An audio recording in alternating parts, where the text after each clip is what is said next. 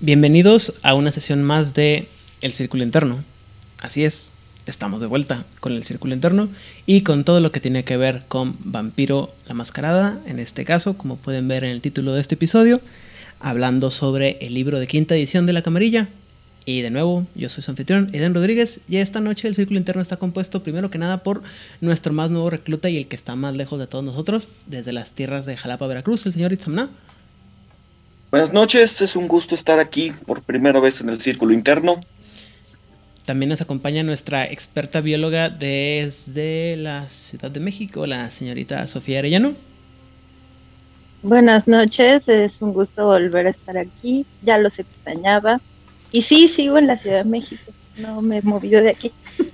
Perdón, estoy seguro que iba a decir otra cosa y luego se me fue la idea la, la cabra al monte, perdóname, Sofía, pero es un gusto tenerte de vuelta. También tenemos el triunfal regreso de nuestro experto en cinematografía, el doctor Edgar Meritano. Ah, ¿Qué tal? Muchas gracias por eh, admitirme de regreso a este círculo interno. Muy bien.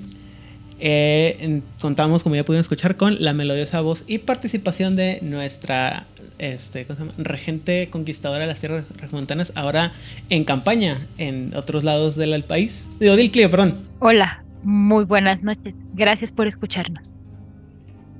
Eh, y también está con nosotros, eh, también uno de, los más nuevos reclutas a nuestra a nuestro petit comité, el señor Rigel. Hola, ¿qué tal? Buenas noches. Encantado de estar con ustedes. Y por último, pero no por eso menos importante, desde las tierras tejanas, nuestro tiránico productor y el, la persona que asegura que esto siga funcionando de manera concreta y enfocada, el señor Vlad. Uy, Jensi, hola a todos. Bienvenidos de vuelta al Círculo Interno. Y eh, el día de hoy, bueno, bienvenidos otra vez, bienvenidos a todos los que están aquí conmigo esta noche grabando y bienvenidos a todas las personas que nos escuchan de nuevo en este programa de eh, El Círculo Interno. Antes de empezar con el tema de la semana, ¿qué noticias tenemos por ahí? Bueno, la primera noticia es que uh, en la página de Humble, que es una paginita muy padre que se dedica a hacer como paquetitos de eh, bundles baratos que se dedican para uh, para caridades diferentes, ¿no? La página los va administrando, te dice para dónde se va el dinero. Esta semana y unos días de la que viene, creo que hasta el 27 de octubre, o sea, cuando escuchen esto todavía tendrán unos 3 días para poderlo hacer. El bundle, el paquetito mágico que tienen, por 10 dolarucos, 10 devaluados dólares. Devaluado el poder... peso contra el dólar, pero... Mm, no, de hecho no. En fin, hoy discutimos no. acerca de finanzas mundiales, que está muy interesante este año. ¿Qué van a poder tener por 10 dólares? Se van a poder llevar la, el libro en PDF de Vampiro la Mascarada, la edición de, este, de Renegade, el libro de Anarquistas, el libro de Camarilla. Esos tres, que ya los conocemos, se van a poder llevar el videojuego de cuadrillas de Nueva York, bueno, Coteries de New York, el libro de Shadows of New York. ¿El libro? La, el juego. Los jueguitos que sacó, pues, el año, hace cuatro años, hace dos años, esos. Uh, también se van a poder llevar las novelas dinámicas, interactivas, de Vampire the Masquerade Out of Blood, Scenes of the Silence, Parliaments of Knives, Night Road, la de Werewolf de Apocalypse de Heart of the Forest y la novela la novela juego que nunca he sabido qué es porque no tengo aparatos de realidad virtual, bueno, realidad este, aumentada, la de Great The Biblion Afterlife. Todo eso por 10 dolarucos. Está bien barato, la verdad. No es tan mal. Pues mira, teniendo en cuenta que uno solo de los juegos, ya sea el de Coteris o el de Shadows, está en 15 dólares, pues sí, sí está bien padre el paquete. O sea, puedes tener eso, que las novelas, que según recuerdo, Vlad estuvo leyendo varias de esas novelas. Y no conozco a nadie que haya jugado el The Grave porque no conozco a nadie que tenga visor de realidad virtual. Así es. Uh, yo agrego, como he leído la mayoría de... Eh, jugué los juegos interactivos. Eh, y he leído los libros. Es una buena, es una muy buena oferta. Eh, deben de saber que esta oferta está, los productos van a estar todos en inglés. Ah, no encontré opción si me dejaba escoger ah, en español cuando estuve checando. Tomen, eso en cuenta, pero aún así es una muy buena, una muy buena oferta. Tengo que confesar que como me llegó la información sobre este, este bundle de una fuente que prefería no, tener contacto con, este, la ignoré profundamente. Pero qué bueno que me han, iluminado y ahora lo reconsideraré gastar mi poco dinero en ese asunto. Más que nada por lo de los juegos que comenta Odil. Eh, este, hay juegos muy que tienen un precio. O sea, simplemente el de, el de Raid, de aquí a que pueda conseguir alguien que resta un Oculus Rift o algo. Este, ya me ahorro esos 60 dólares. Entonces la verdad es que está, sí está bastante bien. ¿Qué otra noticia tenemos, Odil? Y la otra es que el, el estudio Flyers, el encargado del monito, de... El cachorrito. Va, del monito y del cachorrito. Para todos aquellos que no saben de lo que estoy hablando con el cachorrito, el cachorrito es el nuevo juego que va a sacar Flyers para Hombre Lobo, que se llama Werewolf Retaliation. Que tiene muchas más imágenes en internet en este momento de las que tiene Vampire Chapters, pero eso no importa. Um, esta semana un adelanto de lo que podemos encontrar de las imágenes para el pack de expansión que va a venir en el juego. Y el arte se ve muy bonito, está muy cuidado, vienen en forma homínida, vienen en forma de crinos y vienen en forma de lobito. Hasta ahí todo diría uno qué bonito, porque sí está muy bonito, sí se ve muy cuidado, está bien chulo, los crinos dan mucho miedo, los lobos sí dan ganas de y si te acaricio y me muerdes, este, creo que podría valer la pena ser mordido porque te ves muy pachoncito, precioso. Y luego llegamos a las formas homínidas, que es en donde todo valió pepino. Porque no podemos tener cosas bonitas y perfectas. Empiezo a ver las figuras de homínido y digo, ah, mira qué padre, ah, mira, puedo reconocer este clan, eh, esta tribu y esta tribu y esta tribu y de pronto así como, ah, solo hay tres mujeres. Solo hay tres personajes femeninos de los 12 que te van a presentar. Y es un... Y no, ni siquiera las Furias Negras tienen un personaje femenino. Que cuando sacaron la figura dije, ah, bueno, no pasa nada porque van a defender. Porque... Ojalá todos pudieran ver la cara de frustración que tiene Sofía. Ajá. Eso no tiene sentido, güey. O sea, perdón, pero sí se la mamaron así con todas sus letras. ¿Qué? como lo que pensé, dije, no me voy a mal viajar que dije, voy a tomarlo como tranquila las hasta no ver. Furias negras, las. Pausa, pausa. Este, bueno. No, pausa ni madre. A ver, Sofía, es que eh, yo, estoy, yo estoy contigo en, este asunto. De hecho, eso es parte del problema que, que hemos manejado en, Nación Garú cuando vimos las noticias de los cambios que hicieron para quinta edición de Hombre Lobo, ¿no? El hecho de que eh, por varias cosas, eh, sobre todo diseño editorial o decisiones editoriales, las furias negras ya no son exclusivamente más femeninas, y todo el mundo dice, no, es que para darle más opciones a la, a la tribu, que no sé qué. Y yo. No, ni madres, hay un chingo de otras opciones. No, váyanse a otras tribus, a la verga. estoy, estoy muy de acuerdo contigo. y, la cosa es esa, ¿no? Que empezaron a, han empezado a poner pruebas, o sea, muchas publicaciones donde. bueno, algunas publicaciones donde eh, las furias negras están representadas por hombres. Y dices tú, como que. Ah Odil ha defendido mucho el punto de que las, se refiere a las erinias y no la furia como en femenino en sí. No, lo que yo he estado defendiendo en base a lo que están diciendo de Hombre Lobo Quinta Edición es que para Hombre Lobo Quinta Edición, nos guste o no nos guste, estemos de acuerdo o no, no estamos de acuerdo, es que van a quitar el origen étnico y van a quitar un montón de orígenes exclusivos de las tribus y lo van a dejar más como que tú te afilas a una tribu porque te sientes más identificado con la filosofía y el credo de esas tribus. Entonces, hasta ahí dije, las furias negras siempre han estado del lado de las minorías, defendiendo a los que necesitan voz. Y cuando ponen la figura masculina, dije, vamos a ver qué va a pasar. Sacan todos esos bosquejos y es cuando yo digo, mamadas, más pendejas. Porque solamente hay tres personajes femeninos de 12 tribus. Y entonces es un... Mejor hubieras dejado al personaje femenino con las furias negras si ya me ibas a poner solamente tres personajes femeninos. Es como burla, ¿no? Ajá, esto ya suena a una burla en vez de decir, ¿sabes qué? Mitad y mitad, ni siquiera es una tercera parte de las tribus presentadas.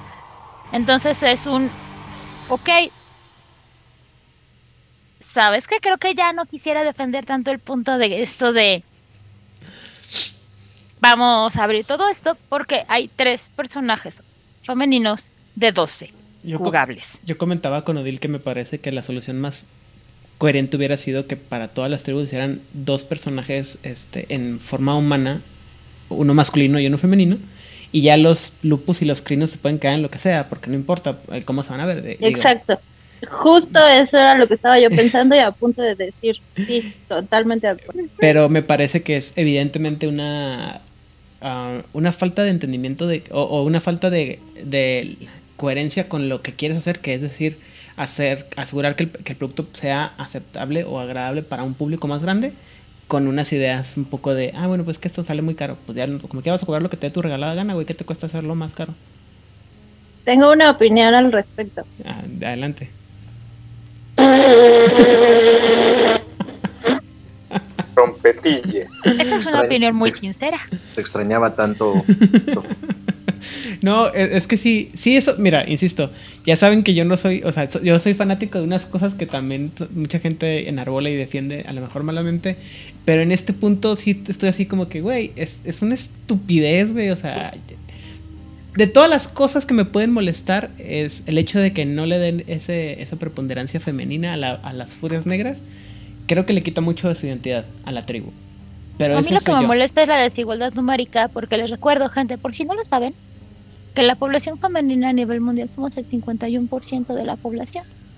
Exacto, o sea... Entonces, que haya tres representantes femeninos entre 12 figuritas y es como un dobabes. O sea, la opción que presenta Aidan me parecería la más, este, la mejor. Así de, ¿sabes que Yo agarro mi ah, yo quiero agarrar mi figurita hombre, yo quiero agarrar a mi figurita mujer. Y, y ya, porque en mesa mucha gente de pronto quiere decir, ¿sabes qué? Voy a jugar con un personaje de un género contrario al mío. Y no hay ningún problema. O sea, cuando yo era chiquita, yo jugaba con los J.Joes de mi hermano y mi hermano a veces jugaba con mis Barbies. Porque pues jugábamos con lo que había y nadie se... Y, y todo el mundo era muy feliz. Entonces no me quita ni me pone nada. Pero en este caso es... Me estás dando tres personajes femeninos de 12. Pero, pero, pero, si usted se inscribe ahora a nuestro Patreon, puede recibir los modelos para que impriman en 3D sus figuras de el otro género faltante en su juego de Werewolf the Retaliation, creado exclusivamente por nuestro gran Vlad o Rigel, o no sé, alguien que le sepa esto de, de modelado en 3D de, de aquí del grupo. No sé, todo tenemos tiempo en lo que sale el juego y todo, no se preocupen, pero este. No, voy a aprender sí. modelado en 3D súper bien con ese tiempo que vamos a tener para que Pero salga. mientras ustedes suscríbanse al Patreon y páguenos dinero. Es más, hasta lo podemos basar en alguno de los personajes que hemos jugado. Ándale, me parece perfecto. Este, Recomendados por nosotros. así es. Si quieren, yo les puedo hacer unos en paint, así como bolitos y palitos. Pero No bueno. importa ser arte conceptual. Y bueno, pues esto básicamente son las dos noticias. Como pueden ver, hay una muy maravillosa que es este, el precio muy económico del bundle. Los juegos están muy buenos, los libros están muy buenos. Y hasta hace dos días que yo fue, que es cuando vi las figuritas, y hasta hace unas ocho horas que fue cuando hice las cuentas, yo estaba muy contenta con el proyecto de Werewolf Retaliation. Y ahora ya no estoy tan contenta. Aunque sí están bien, lo terrible es que sí están bien bonitas, los, los diseños de, de Crinos y de Lupus están bien bonitos, las figuras ya, este, estos son los diseños dibujados, y las figuras ya llevadas a- al modelo, también les, están quedando bien bonitas, y es lo que más coraje me da. es como, No sabía de tristezas. ni de Exactamente, gente, nada. por eso intento yo tener paz y serenidad en mi vida, y luego pasan estas cosas, Pues bueno. eh, así como quieren. Una vez cumplidos casi los 15 minu- minutos de absolutamente nada, como es costumbre en este su programa de Vampiro la Máscara favorito, eh, vamos ahora sí a hablar sobre el tema que nos viene el día de hoy, que es, eh, y lo que vamos a estar hablando unos cuantos capítulos más adelante, que es analizar los libros que han salido para la quinta edición de Vampiro la Mascarada. Eh, de nuevo, este, y a diferencia de otros episodios, no nos vamos a adentrar mucho en, en cada uno de los libros ni todos los capítulos, porque no queremos tenerlos aquí cinco horas sentados con nosotros, porque la verdad es que ya, ya empiezo a resentir la espalda. Lo siento, Hernán, perdóname mucho. Y a todas aquellas personas que están acostumbradas a tener seis horas de nosotros hablando sobre un solo libro, no lo vamos a hacer. Eh, la intención es eh, mojarle las patitas o los apetitos y que ustedes se sientan interesados por ver las cosas y ver cuál es el desarrollo de las ideas. Por lo cual vamos a estar hablando solamente de las ideas principales y más interesantes de cada capítulo para este pues para ver si que eh, si, si ustedes están todavía alguna, en algún punto de que no saben bien si están convencidos, si les interesa con- a- adquirir estos volúmenes, pues a lo mejor lo que les podemos preguntar aquí les llama la atención y les, ah, los ayuda a decidir. Dicho sea, dicho, habiendo sido dicho lo anterior, perdón, eh, una, una pregunta rápida, eh, muy, muy rápida, a todos y cada una de las personas que me acompañan, este, si les, si sienten que el, la camarilla que estamos viendo en este libro es diferente a la camarilla a la que están acostumbrados. Sí, bastante. Afirmativo. Muy bien. It's. O sea, no deja, To- no deja de eh, ser camarilla, ajá. pero sabe diferente. Le cambian algún ingrediente. Es como cuando tomas refresco de cola eh, endulzado con azúcar de caña y refresco de cola endulzado con no sé qué cosa horrible que utilicen jarabe de azúcar o algo así. Y, Jarabe de maíz. y sa- y sabes, Aidan, no mal, ¿eh? O sea, la, la, la camarilla que, que me presentan en contraste con la eh, camarilla que jugué durante años, no me desagrada. ¿eh? Dame dos minutos y, y te, me- te voy a desengañar de esa idea. Voy a hacer que te, te sepa un, este, un poquito amarga la idea. Pero en general, eh, creo que es. eh, bueno, mi opinión es que efectivamente es una camarilla muy diferente, lo cual es bueno. Es una camarilla moderna, y es una, pero a la vez una camarilla que está regresando a tradiciones que mucha gente que se habían perdido. Es una paradoja interesante entre lo, lo tradicional con lo moderno, neotradicional supongo que sería la palabra, y esa paradoja me parece que la hace muy muy interesante. Eh, y eh, vamos a, analizar un poquito de lo que, de lo que quiero en- men- mencionar en ese sentido. Entonces, eh, como suele ser tradición, me toca, escogí, mejor dicho, ser el primero en hablar sobre este asunto. Y el capítulo introductorio es un capítulo muy, muy pequeño que cambia a dos, tiene dos tonos, ¿no? Primero que nada, o mejor dicho, tiene un tono muy particular porque es el tono escrito desde la perspectiva de mi peor enemiga, el personaje más soso y aburrido de todo lo que es Vampiro la Mascarada, discúlpeme usted.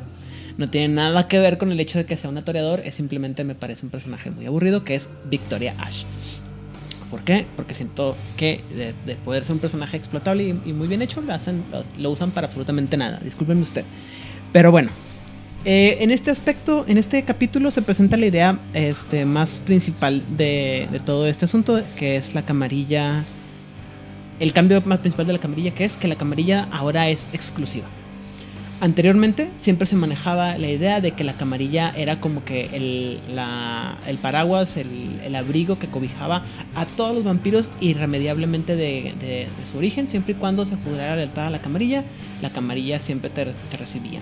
Lo cual hacía que por default o por definición casi todas las crónicas que se jugaban en mesa implicaban que los personajes empezaban como miembros de la camarilla, dígame.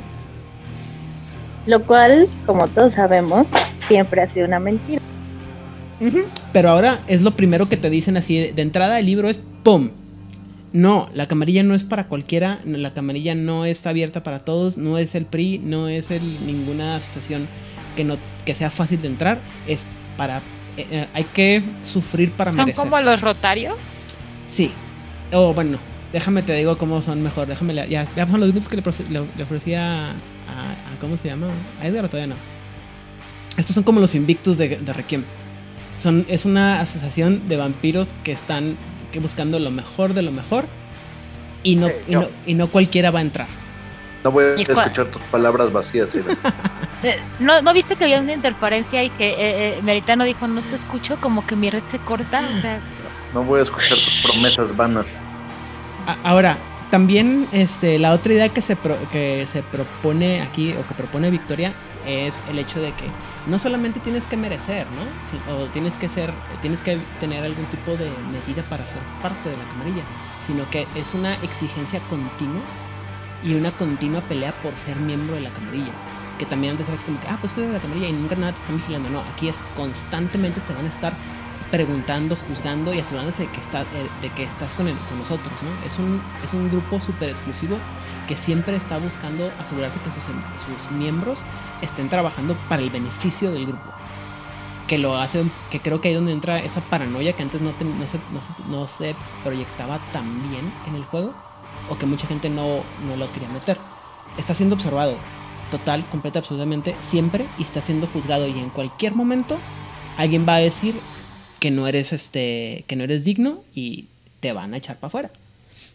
No digo que tenga que ver con que las, los hombres estén ahora, sean parte ahora de la, de la secta, pero es una meritocracia mucho más fuerte la que se, la que se ve ahora en la camarilla y requiere un compromiso más fuerte por parte de los miembros. Eh, y de ahí en fuera te, te, pr- te prometen el cielo, las estrellas y todas las cosas bonitas, pero te va a costar y te va a costar caro. Y eso sería eh, lo más lo básico del primer capítulo, el capítulo introductorio, con lo cual vamos a el capítulo 2, la vista desde la cima. El capítulo 2 es básicamente como reforzar y desarrollar la misma idea, una vez tras otra, tras otra, dicha desde, desde un Ventru, desde un toreador, desde un tremer, cada uno desde su visión, pero es básicamente lo mismo. Estás mejor con nosotros que sin nosotros. Y todos los que no están con nosotros va, tienen menos posibilidades de sobrevivir en este mundo agreste actualmente para pues para las criaturas de la noche con la presencia de la segunda inquisición. Te conviene estar con nosotros y ese es el, el discurso constante. Porque nosotros te vamos a proteger pero esta protección pues sabemos que no viene gratis. Entonces sí te vamos a invitar pero solo te vamos a invitar si vemos que eres realmente capaz y competente, guardando la mascarada, ocultando tus huellas, que no eres una bestia salvaje que anda matando a diestra y siniestra, que te preocupas por la legalidad, que te preocupas por, por cuidar tus pasos, que te gusta la búsqueda del poder y que te gusta jugar en ello y que eres competente en, en el juego del poder. Si tienes esas características y nosotros alcanzamos a verlas, a lo mejor vamos a considerar invitar. A ti te conviene, A nosotros tal vez no. pero si no las tienes, o sea, ni creas que te vamos a voltear a ver. Ahí está esa otra chusma anarquista, mejor vete con ellos y tu suerte, que Caín te bendiga, a ver cuánto sobrevives, ¿no? ¿Bien? A eso vamos a llegar ahorita adelante, es importante esa parte. La camarilla sigue siendo la guardiana de las tradiciones. Creo que ahora de una manera mucho más férrea, mucho más fanática que antes. O al menos ahora por lo menos lo admiten y lo exponen de esa manera. Entonces básicamente eso es lo que está ahora en la camarilla. El círculo interno actualmente eh, está compuesto de cinco individuos, pues porque la camarilla está compuesta de cinco clanes, a diferencia de antes, pues porque se nos fueron dos. Eh, una parte... Que no los queríamos. Mm. El problema A unos más no que es a nos caían bien o nos caían mal. El problema es que nos guste o no, eso debilita el poder de la cámara. Y es un hecho que los Justicars andan muy movidos buscando alianzas en otras partes porque hacen falta. Porque ni siquiera ellos pueden negar que la amenaza de la segunda inquisición mm, no, no es una amenaza real y constante. Entonces, si no se hacen alianzas pronto que cubran ese hueco que han dejado los planes que se salieron, vamos a tener problemas. Y pues en general nos gusta sobrevivir, ¿no? O sea, ya llevamos aquí varios años, queremos seguir más tiempo, entonces sí, sí, guácala los cochinos anarquistas, pero hay otras sectas con las que con las que podríamos considerar aliados. Los musulmanes, por ejemplo. Muy bien. Y básicamente ese es el resumen de el segundo capítulo con uno que otro reporte que, que nos puede alertar sobre qué tanta información tiene la segunda Inquisición y cómo no tienen favoritos. Entonces, dentro de la sociedad vampírica puede haber favoritismos y puede haber sectas y puede haber alianzas. Por eso no le importa la segunda Inquisición. Van a agarrar parejo. Y eso lo tenemos que tener muy claro. Muy bien.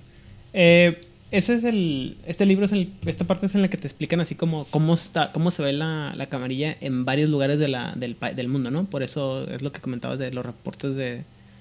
de. Un poco, hay menciones eh, sobre, obviamente, sobre lo que sucedió en Berlín. En Berlín. Sin embargo, Viena. ah, no, Berlín. Ah, caray. Bueno, ok. La, Berlín- la pérdida de Berlín a la Exacto, eh, la pérdida de la Berlín por parte de la camarilla. Siguiente. Exacto. Hubo un. Berlín, Be- Berlín es anarca ahora. Ah, Ajá. ah, ok, bueno. Hubo un LARP Por si muy no hace cinco años, en donde los jugadores anarquistas se pusieron súper bien las pilas y. White Wolf dijo, pues eh, aquí no tenemos, o sea, lo que pasa en este LARP es lo que va a pasar en el libro, los jugadores anarquistas se superpusieron las pilas y Berlín es anarquista porque los jugadores dijeron, sí se pudo. Sí y sí se pudo. Sin embargo, como que no a todos los príncipes camarilla les afecta de la misma manera. Unos ven la amenaza, otros consideran que no es una amenaza, dado que otras ciudades de la región siguen siendo camarilla, como Colonia, como Nuremberg, München, Frankfurt, que son ciudades bastante importantes. Sin embargo, no deja de haber preocupación entre algunos que consideran que podría haber un efecto dominó y que al tener los anarquistas una ciudad tan importante y tan grande como Berlín, el- la infección podría empezarse a repartir mucho más rápido. Mm, Muy bien. Muchas gracias, Sofi. Eh, entonces vamos a el capítulo 3, que es el de nuestra fe. Ese eh, me tocó a mí porque sé de esas cosas en materia de fe. Es oscuras tal vez. Ya lo decidiremos después. Ah, me gustó mucho el capítulo porque me parece que es algo que no se había retomado bien en otros libros, por lo menos core, ¿no? Eh, centrales de eh, Vampiro la Mascarada. Eh, va- vamos, recuerdo sobre cultos y todo esto en el Sins of the Blood, pero originalmente no se tomaban mucho en cuenta en el, en el eh, ni siquiera en el manual de la camarilla, ¿no? En la, en la, en la edición de tercera edición, ¿no? Eh, pero bueno, el punto es que hace el capítulo un poco una revisión sobre el origen de la camarilla, ¿no? Que viene eh, saliendo o forjada en los fuegos justamente de la Inquisición en la Edad Media y la fe que se tenía en aquel entonces. Dice el libro exprofeso, ¿no? Éramos católicos. Ajá. O sea, venimos de ahí, ¿no? Venimos de, esa, de, ese origen.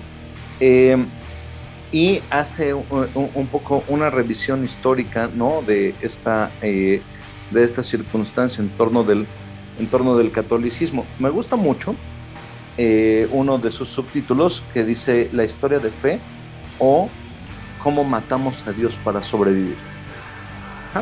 Envuelto eh, el propio, eh, la propia, em, ah, ¿cómo llamarla? Ontología vampírica en el misticismo.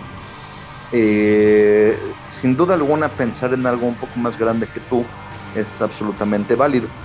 Y esto eh, deriva entonces en ah, varios cultos, ¿no? No los voy a describir todos para eh, no, no este, eh, que esto no nos tome miles de años, que no sea una discusión ecuménica, ¿no? Pero vamos, ¿no? Obviamente hay toda una, pleitesía que se le rinde a los ancianos, ¿no? Y eh, también al culto del nodismo, ¿no? O sea, el, el- eh, al libro de Nod, ¿no? Eh, la, la- propia iglesia de Caín, ¿no? Lo menciona también, los pilares de la, de, de la fe, me está viendo, me está viendo extraño. Este, los- extraño los estás, güey. ¿Eh? Extraño estás, o sea.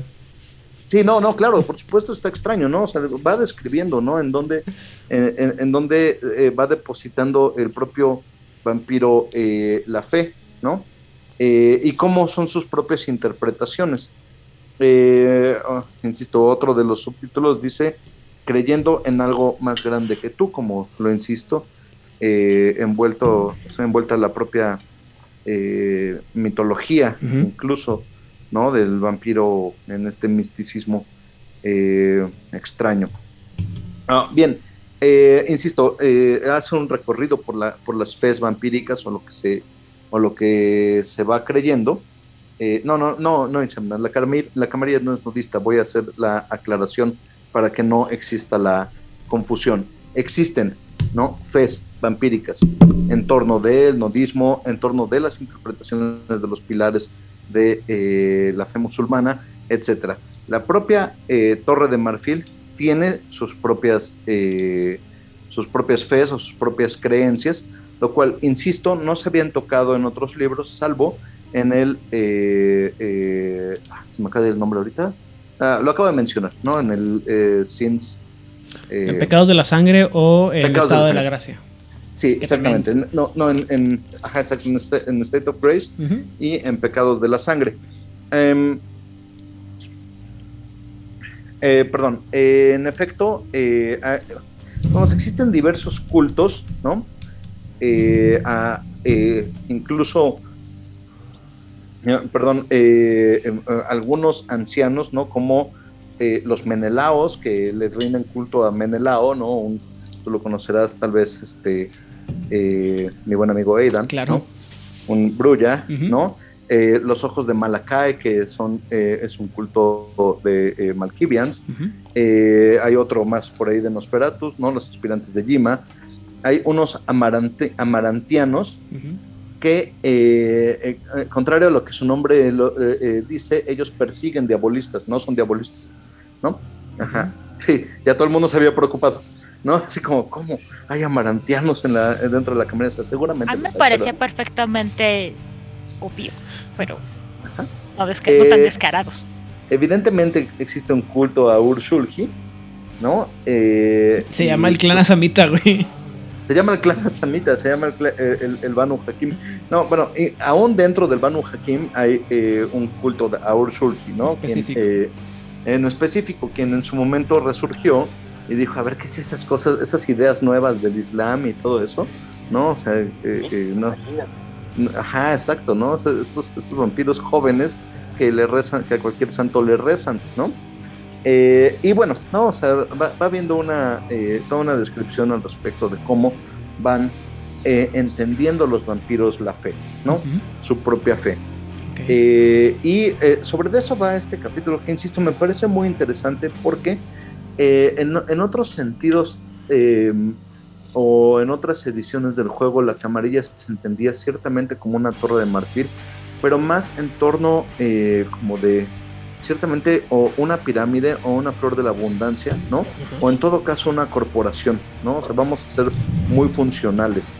Y, eh, y este capítulo sí nos va describiendo las propias creencias, ¿no? De, eh, en torno de lo que los, los vampiros van depositando su fe o eh, en qué sentido eh, eh, van ellos entendiendo esta parte mística.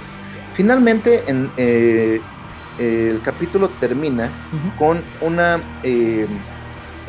con un récord pues no de lo que parece ser una una misa no una misa dice aquí em, de la ah, la venerable iglesia reformada que fue refundada en 1999 en Venecia en la conclave en el Volto Ah, viene eh, toda una, una serie de, de- de- de ritos y de, cantos al respecto de la propia, eh, eh, de cómo se, ente- se entiende esta, eh, este rito de veneración a un, a un Matusalén, ¿no? Todo esto dota a la, a, la camarilla tal vez de un misticismo que no se entendía antes, ¿no? Eh, lo cual me parece sumamente interesante, incluso bastante. Y pues bueno, ese es un poco la, eh, el entendimiento al respecto de este, de este capítulo.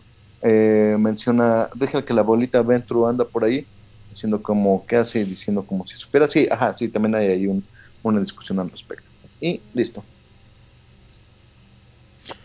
Eh, este capítulo, yo acuerdo cuando lo leí, me llamó mucho la atención porque creo que es, y lo mencioné cuando hablamos sobre estado de gracia y pe- pecados de la sangre, creo que es un aspecto de los vampiros que realmente no se, no se examinaba en muchos de los libros. Como bien dice Edgar, siempre se me ponía a, este, a, la a los miembros de la camarilla como, o a los vampiros en general como criaturas eh, ateas este, o carentes O de- agnósticas. agnósticas sin religión en general y esos aspectos casi nunca se mencionaban y este libro eh, se, se mueve ahora o, o nos muestra ahora un aspecto importante de la, de la sociedad y la cultura vampírica, ¿no? Es que es el hecho de que tienen que tener creencias y tienen que creer en algo y tienen que y ahora hay opciones sobre cómo y ahora se, o sea, la, la- la ponencia, la, la posición que tenía es se muestran la, la idea y se acepta que ahí estaba antes, pero que no se mencionaba. Sí. Ajá. Sí, este, de hecho es prácticamente la puerta de entrada para el libro de los cultos de sangre, que hay algunos que son aceptados, otros son soportados y otros son activamente perseguidos. Claro, y, y les insisto, es natural que un ser místico, ¿no? Eh, eh, crea en, en- en cosas místicas, ¿no? O sea, viene con el, con paquete, pues, ¿no? Tendría que hacerlo, ¿no? Y, y- y creo que era algo que sí se había eh, ignorado en otros planteamientos. Sí, exacto. O sea, insisto, creo que son aspectos que nunca se mencionaban antes. O sea, incluso cuando mencionamos, por ejemplo, lo mencionamos cuando hablamos también sobre Mitras, ¿no? Que había toda una figura mesiánica alrededor de Mitras, pero no se examinaba el hecho de que hubiera un culto mitraico y no se explicaban cuáles eran esos principios y por qué la gente estaba clavada con. Cuando hablamos sobre los Giovanni y todo el asunto de la, de la palomita y todas esas tonterías, o sea, hay una razón por la que creen, no más porque, ah, pues porque así dice la historia, ¿no? Hay, ah, hay hay razones de fondo y creencias de fondo que no nomás están ahí. Eh, yo siempre lo he platicado, ¿no? Siem- me ha tocado siempre que los- la mayoría de los jugadores asumen que el nodismo es algo que todo mundo entiende y todo mundo cree en el nodismo y todo mundo sabe sobre el nodismo, cuando el nodismo pues es una, es una parte bastante como... eh, eh, ¿Cómo se dice? Extre- una visión muy extremista, muy particular sobre las creencias de los vampiros, ¿no? Y creo que el que se presente ahora en este libro como algo tan integral, eh, creo que lo hace muy. Lo hace más completo a los personajes de la camarilla, pero también. Más complejos. Ajá. Y también ayuda a que este, se, se diferencien, porque hasta donde yo recuerdo, en otros libros, o sea, va- vamos a tener un contraste de, de, cre- de estas creencias con las creencias en, la, en el libro del Sabbat. Y no me acuerdo qué creencias se menciona en el libro de, de los anarquistas, si es que se mencionan, y también cómo se menciona cuando analizamos el libro de los cultos de los dioses de la sangre, donde vamos a ver que hay una serie de, una gran cantidad de series de creencias que colorean no solamente al personaje, sino cómo interactúan unos con otros. Y eso creo, insisto, también, este, insisto, que los hace más completos, más redondos, más este, pues, personajes completos, ¿no? Sí, es correcto, ¿no? O sea, sí, sí eh, se entiende mejor el, eh, la, cómo está compuesta místicamente la Torre de Martín. Ujú. Muy bien. Entonces, capítulo 4, eh, declaración de misión. Nuestra misión empresarial. Nuestros valores. Nuestros valores son los siguientes. Caín nos concede la novida, la sangre nos da poder, los clanes nos otorgan nuestro papel, la camarilla nos concede el orden y la humanidad nos otorga un propósito. Y con esta última línea es lo que me pareció más contrastante. Aquí les voy a platicar algunas de las ideas eh, que presenta en cuál es el objetivo de, la camarilla. Uno de ellos eh, es guiar a la humanidad, porque la verdad es que los mortales dicen que quieren libertad, pero no saben lo que quieren. Y por eso necesitan ciertos guardianes, alguien que los guíe, que les muestre cuál es el camino que a nosotros nos conviene. Y para eso estamos ahí. El primer objetivo de la, el principal objetivo de la camarilla es control. Y es el tema central de su misión. Ah, y tienen, te, te platican a través de diferentes cartas y cuentos te muestran diferentes colores e historias que describen con ejemplos eh, partes de esta, de esta misión. En esencia, eh, tienen esta idea de que los humanos a través de los siglos han creado su propia historia y que eh, son fáciles de manipular siempre y cuando sepas contarles la historia correcta.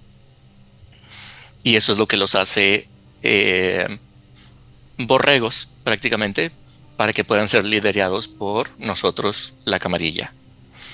Eh, también nos presentan unas nostalgias, una, nota nostálgica en donde vi este, este vampiro, ahora que estamos en la segunda Inquisición, recuerda cómo era la primera Inquisición. Oh, recuerdo los buenos años. Y ojalá en aquellos años la camarilla era esta institución que junto con la Iglesia Católica mantuvo el arte y mantuvo las ciencias. Y tal vez en esta segunda Inquisición podamos eh, tomar el mismo rol. O sea, está delirando el, personaje, pero me pareció divertido cómo puede ver nostalgia para esa, para esa época. Y los beneficios, como ya lo habían mencionado, de ser parte de la camarilla es que eh, la camarilla te ofrece más recursos para poder mantener el balance entre la humanidad y la bestia.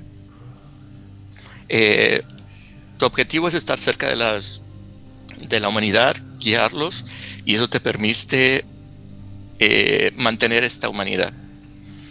Ah, y hacen hincapié nuevamente que es la camarilla con quien vas a tener la mejor posibilidad de mantener ese balance. Y también nos cuentan una fábula eh, acerca de la creación de una torre en donde siete cazadores encierran a una bestia. Y ah, es esta fábula eh, que representa la torre, de, la torre de marfil y qué es lo que estamos guardando en la torre son nuestras propias bestias. Y, y para eso es la torre, para controlar la bestia y todo lo demás. Ah, para eh, hacer hincapié en que mantener las tradiciones es uno de los objetivos y los propósitos de, la camarilla y las tradiciones ah, algunas son bastante explícitas y otras se pueden interpretar de diferentes maneras y te dan ideas de cómo esto ocurre. Eh, y te listan cuáles son las tradiciones eh, que hoy en día eh, se, siguen, se siguen manteniendo. La hospitalidad, o sea, llegar, llegar a ciudades y tener que presentarse con el príncipe. Tal vez lo haces en una corte, tal vez lo haces con una nota, tal vez lo haces con una llamada, pero siempre te tienes que presentar.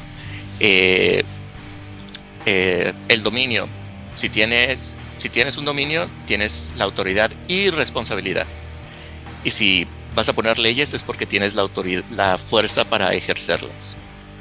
Eh, para hacerlas valer, ¿no? Para hacerlas valer, sí. Eh, y la responsabilidad de tus chiquillos. Eh, que lo que hagan tus chiquillos será tu culpa, prácticamente.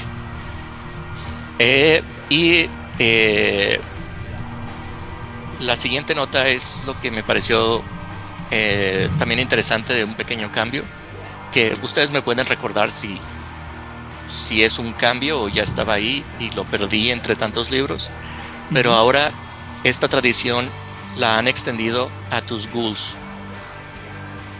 Ah, Porque, porque ahora tener a cualquier mortal, incluyendo a los ghouls, que sepan tu verdadera naturaleza, es una afrenta a la mascarada. Y ahora no nada más eres responsable de tu chiquillo, sino también de tus sirvientes, de tus ghouls. mm, según yo, antes todo lo que tenía que ver con el con la contabilidad o la responsabilidad nomás era extensivo a tus chiquillos hasta que los liberabas.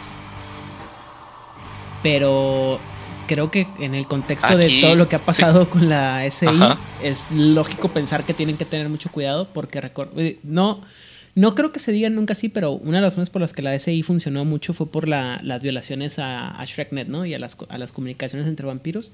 Y este y, y esto se ve mucho en las películas, ¿no? También no siempre no siempre logras entrar a través de las de los ¿cómo se llama? de las comunicaciones o de las por, por los canales por los que entran los peces gordos, sino a veces en- entras por donde entran los peces pequeños. Y en el caso de los ghouls, pues los ghouls son pues toda- son este a veces son maltratados a tal punto por los, los vampiros o ignorados que son los hacen presa fácil para poder determinar las acciones. Es el, ah, es el eslabón débil de esta cadena. Lo, lo cual me lleva a recordar este, cómo, cómo está volviéndose esta conspiración del silencio, de la que hablábamos en algún otro programa. Así es, así es. Oh, um, Sí, ahora que lo mencionas, dime. Es que creo que se daba por hecho que la adicción a la sangre iba a hacer que el ghoul hiciera todo por quien le daba la sangre. Y entonces pues empezaron a pasar de lanza ghouls. y eso pues empezó a ser como un punto débil, porque finalmente si tú a un ghoul le ofreces otra fuente de sangre, te va a decir, ah, pues jalo, ¿no? O sea, es como si a un adicto le dices, pues cambia de dealer, ¿no? Encuentra algo de mejor calidad.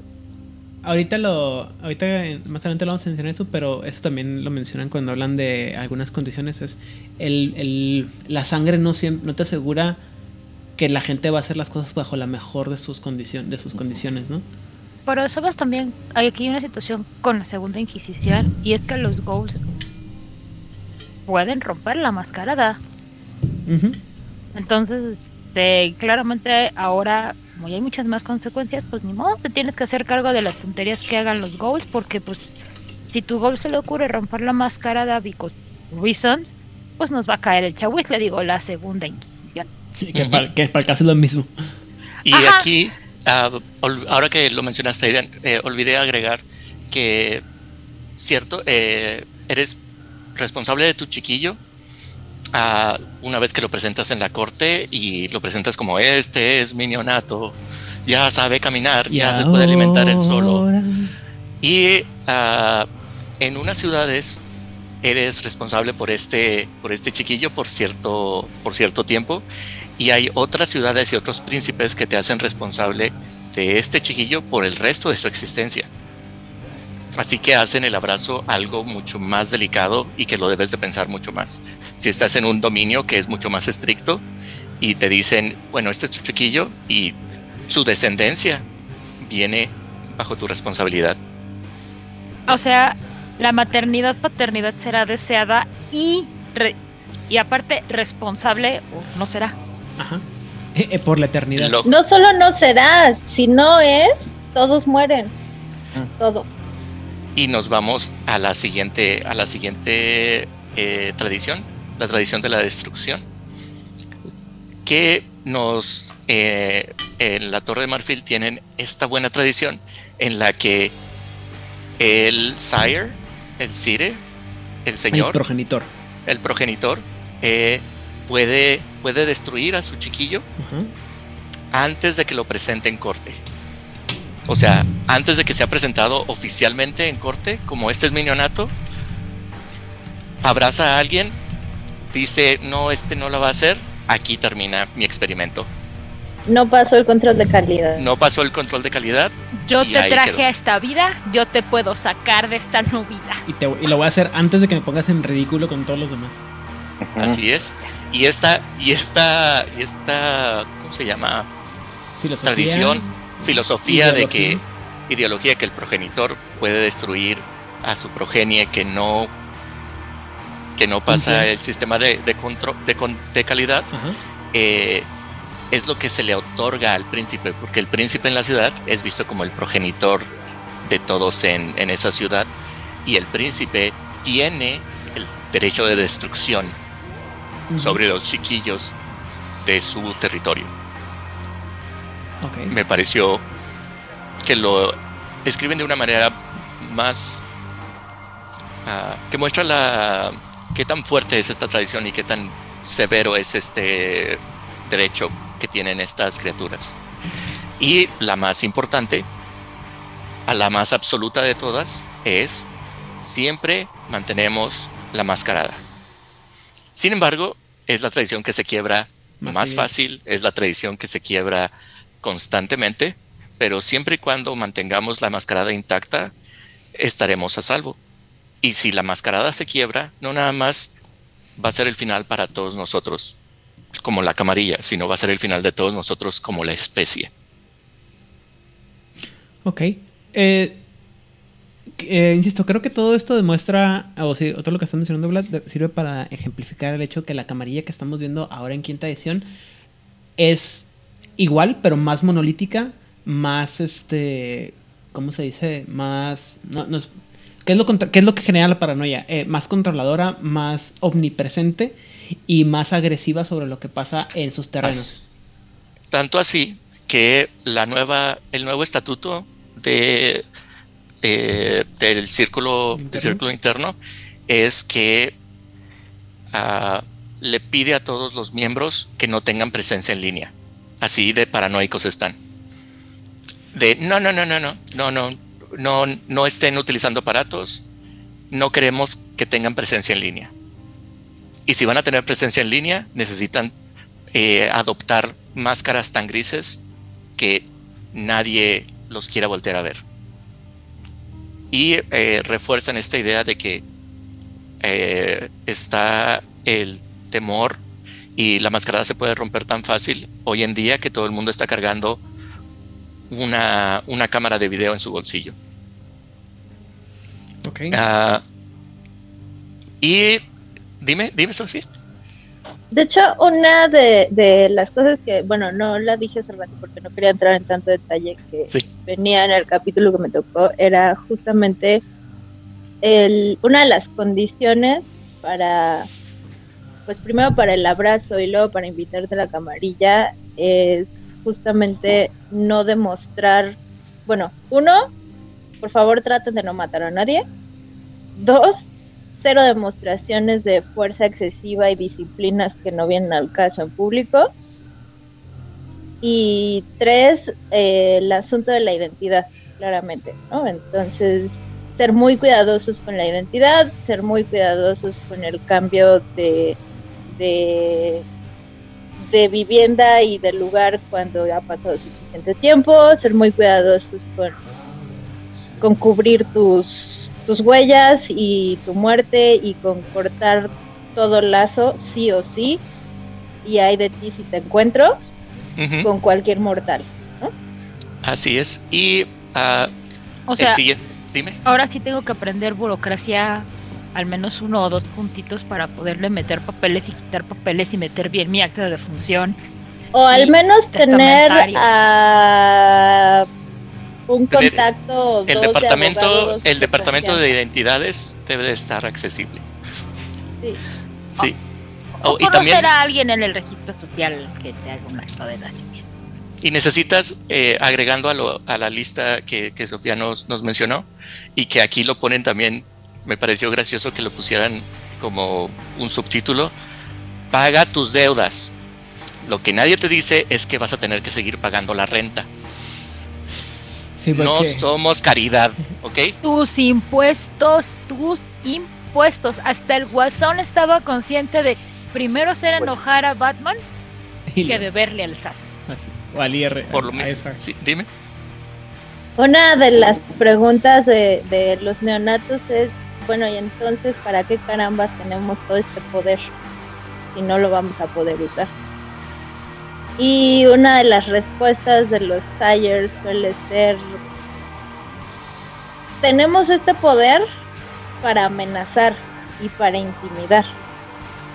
Parte de este poder y parte de nuestro poder que podemos ejercer ante los demás es el autocontrol. Si alguien se nos sale del redil, entonces vemos. Pero esto más o menos es como un precepto que me recordó las bases de las artes marciales. Tú eh, estás entrenado para pelear, para agredir, para lastimar e incluso matar. Pero parte de ese entrenamiento es el autocontrol, lo cual nos separa en este caso de la C. Así es. Eh, la, la, otra cosa que tenemos como misión empresarial dentro de la camarilla es mantenernos al corriente con la cultura. Por lo mismo, mantenerla mascarada es esencial estar al tanto de todo lo que está ocurriendo. Y mm, al final cerramos el capítulo con la, la siguiente idea. No debemos de ver a la mascarada como un simple escudo bajo el cual nos escondemos mientras esperamos ser destruidos, sino como un arma de insinuaciones, rumores y mentiras. Usando la mascarada no nada más es para nuestra protección, también podemos utilizar esta gran conspiración que hemos creado a nuestro alrededor a nuestro beneficio, creando leyendas urbanas, creando ah, nuevos códigos falsos para hacer que la segunda Inquisición se vaya a lugares equivocados. Una cosa es esconderse atemorizado y otra cosa es acechar en las sombras hasta que llegue el momento correcto para atacar, como cualquier depredador. Así es. Y con esa idea eh, cerramos la misión empresarial. En el libro eh, eh, van a encontrar más detalles, como les dije. Tienen historias, pequeñas historias y cartas que ejemplifican diferentes ah, ideas de las que les he resumido. Y con lo que me quedé fue esa última frase de que la mascarada es un arma más que nuestro escudo solamente. Dime, Edgar. Sí, sí, capas. La camarilla tiene capas, como las cebollas. Son como los ogros y las cebollas. Eh, este, creo que este, este capítulo es de los capítulos también más interesantes porque ayuda a, entender a muchos jugadores que no habían entendido cuál es la función de la camarilla y cómo opera en el, en el día a día, ¿no? En el sentido de que, o sea, lo que mencionamos anteriormente, no es un club social en el que te unes y llegas y te dan tu, tarjeta y ya. No, o sea, hay una serie de, de obligaciones y una serie de preocupaciones y una serie de, de cosas que te van a estar te van a estar pidiendo constantemente y que van a estar siendo vigiladas, ¿no? De nuevo, este es el, esto es parte de lo que va a meter el aspecto de la paranoia y el horror al juego, que antes como que, o, en, eh, o sea, siento que antes no estaba tan enfatizado en los libros y que la gente, o sea, por eso la gente asumía que, ah, pues que siempre es la camarilla, soy parte de la camarilla y la camarilla me tiene que ayudar cuando yo busco ayuda porque están ahí nada más. Porque saco mi tarjeta de camarilla y todo el mundo me, me tiene que ayudar. O saco mi tarjeta de clan y todo el mundo me tiene que ayudar de mi clan. Y así como que no, güey, o sea, eh, compartes cosas con ellos y... Pero al final del día están hechos para, primero que nada, para proteger a los vampiros y después para proteger al individuo. O sea, primero la sociedad camarilla y luego el individuo, si acaso. Ah, me, parece que la actualización es muy correcta al respecto, ¿no? O sea, una, actualización con la tecnología, ¿no? Eh, que eh, probablemente eh, una camarilla noventera pudo haber sido mucho más laxa, ¿no? En, ciertos sentidos y en ciertas circunstancias.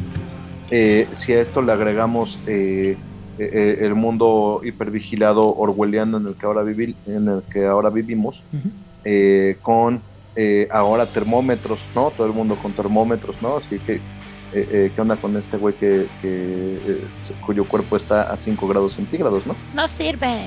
Ajá. El, el este, cámaras, por supuesto, reconocimiento facial, ¿no? Software de seguridad, ¿no? cosas, cámaras de hiper, alta tecnología que pueden leer tus huellas digitales así enfrente de la cámara, ¿no?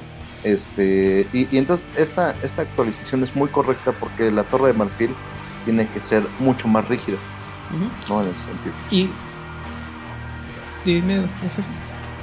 En el Instituto de Ciencias del Mar, desde que regresamos a trabajar hasta la fecha, después de el cierre de pandemia, la, el acceso solo es con reconocimiento facial y termómetro a la vez.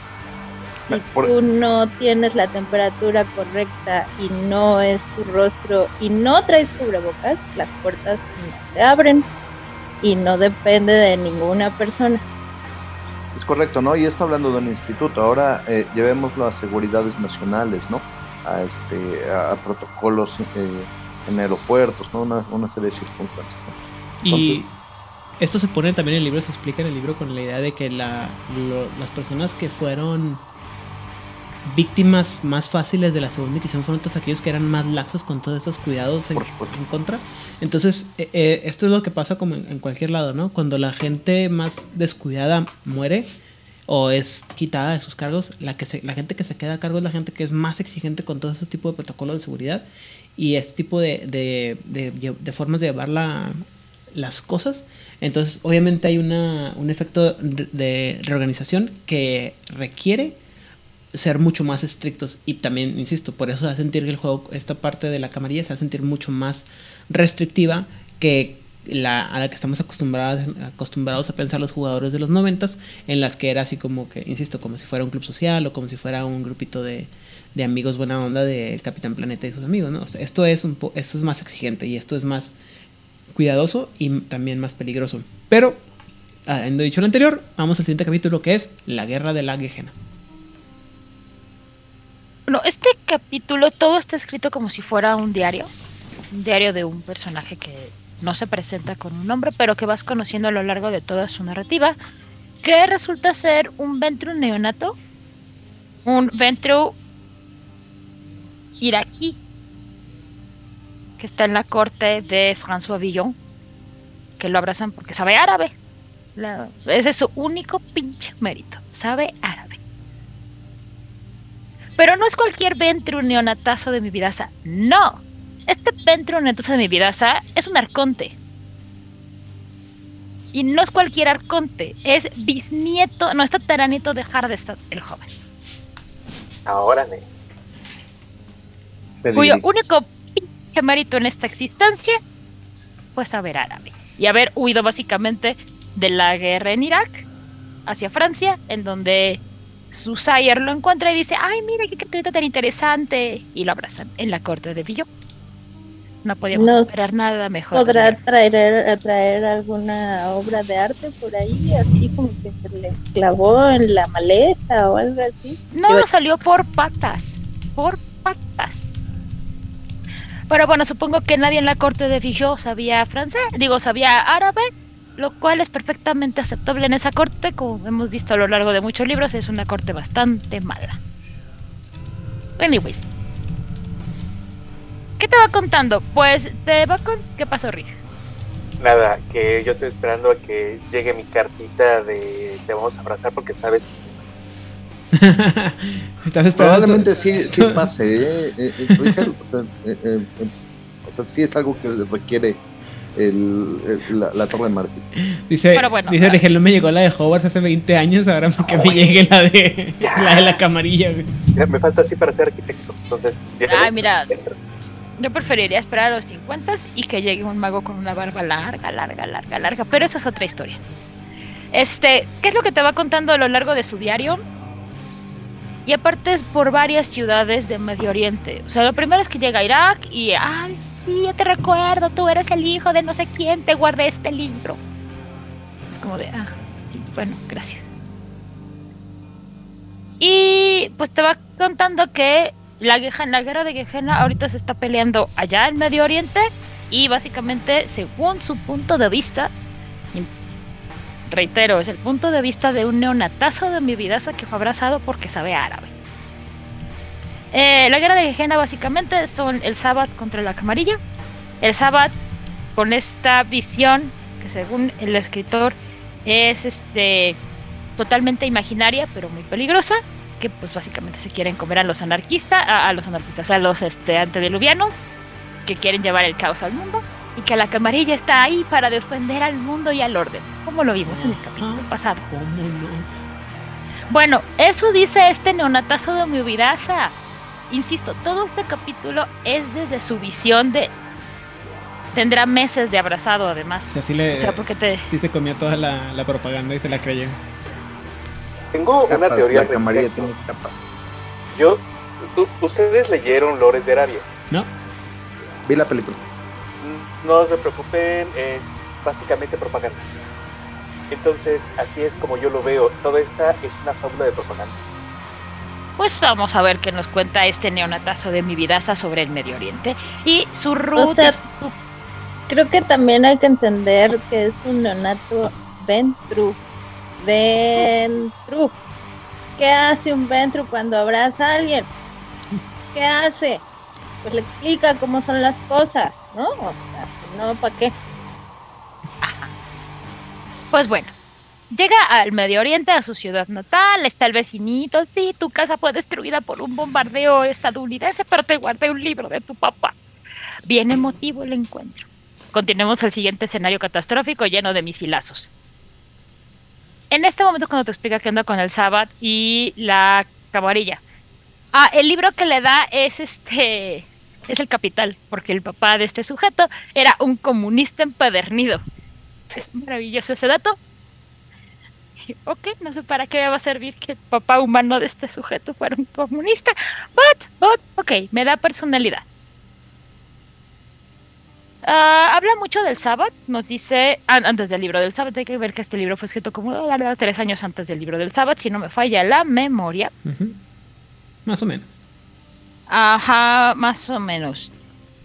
Habla que el Sabbath no respeta la mascarada y que la camarilla eh, tiene como único propósito o como propósito más importante mantener la mascarada. Que lo mandaron a Medio Oriente para conocer a los aliados que pueda tener la camarilla en Medio Oriente, que en este caso es la Ashira. O eso que le dice él, o eso es lo que le dijeron a él y te describe qué onda con este con la Ashira, que básicamente son estos vástagos que se adhieren a la ley de, de Alá, que fue creada por un, la sombra que el mismo profeta convirtió. Y que pues básicamente son musulmanes que tienen territorio en todo lo que es África del Norte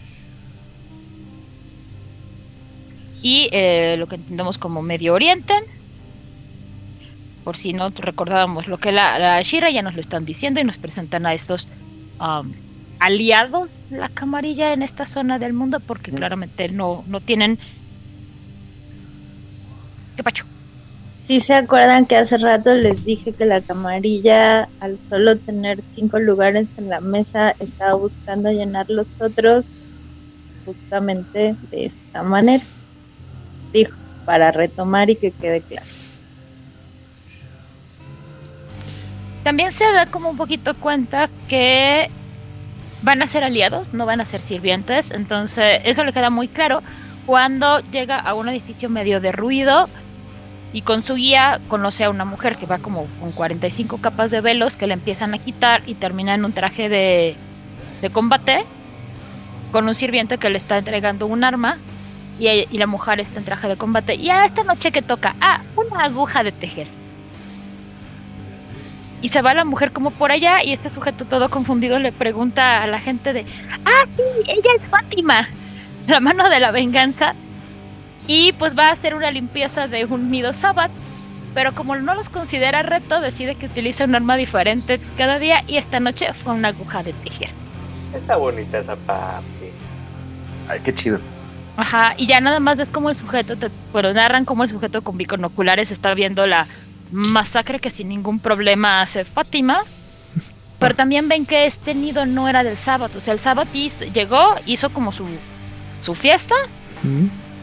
comió, se comió un montón de soldados, sobre todo soldados estadounidenses. Y lo que te dicen aquí es que el sábado se está infiltrando mucho, sobre todo con soldados estadounidenses por todo el caos y destrucción que está generándose allá. Y que es muy sencillo porque pues, se meten ya.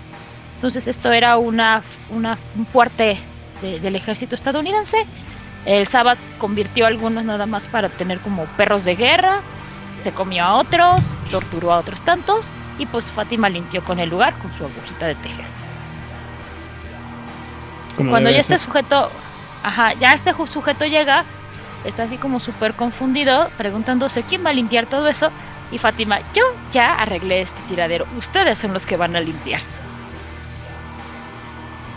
Y es cuando el sujeto le queda claro que eh, la Ashira no van a ser sus sirvientes, son sus aliados en el mejor de los casos. Cambian de país. Ashira. Ah. Que también te dice que claramente la guerra de Gegena lleva muchos, muchos, muchos muchos años. Y que la Shira no está muy feliz por eso, porque como todo se ha hecho, la actual este Gejana se está llevando a cabo en su tierra. Es un, ah, viene un montón de gente, vienen un montón de peregrinos. Y muchos de esos que vienen son muy antiguos como que para que nosotros podamos hacerles realmente frente o correrlos. Está muy clara la Shira que, que pues no puede, por más que sean los que son, no se pueden meter con todos estos antiguos. Ok. Me llama la atención el hecho de que hasta ahorita, y considerando la importancia que le dieron eh, a todo el asunto del Medio Oriente, en, quinta edición no se ha hablado nada de la, de la Shira como una como un posible, o sea, una autorización posible de la Shira que está pendiente desde Velo de la Noche, desde que, ¿de qué año es ese libro, Edgar? ¿No te acuerdas tú? ¿Tú que lo tienes en la mano? Ah, no, no lo tengo en la mano, pero debe ser como del Pero Itzam no sabe. 97, una cosa así.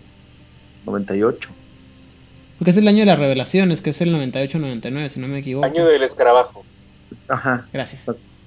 O sea, Todavía no era el 2001, era un mundo menos complicado. Todavía le falta bastante. Y, está- y insisto, eh, en lo particular, así como han actualizado la, a la camarilla y al SAT, me gustaría ver cómo se actualiza a la Shira.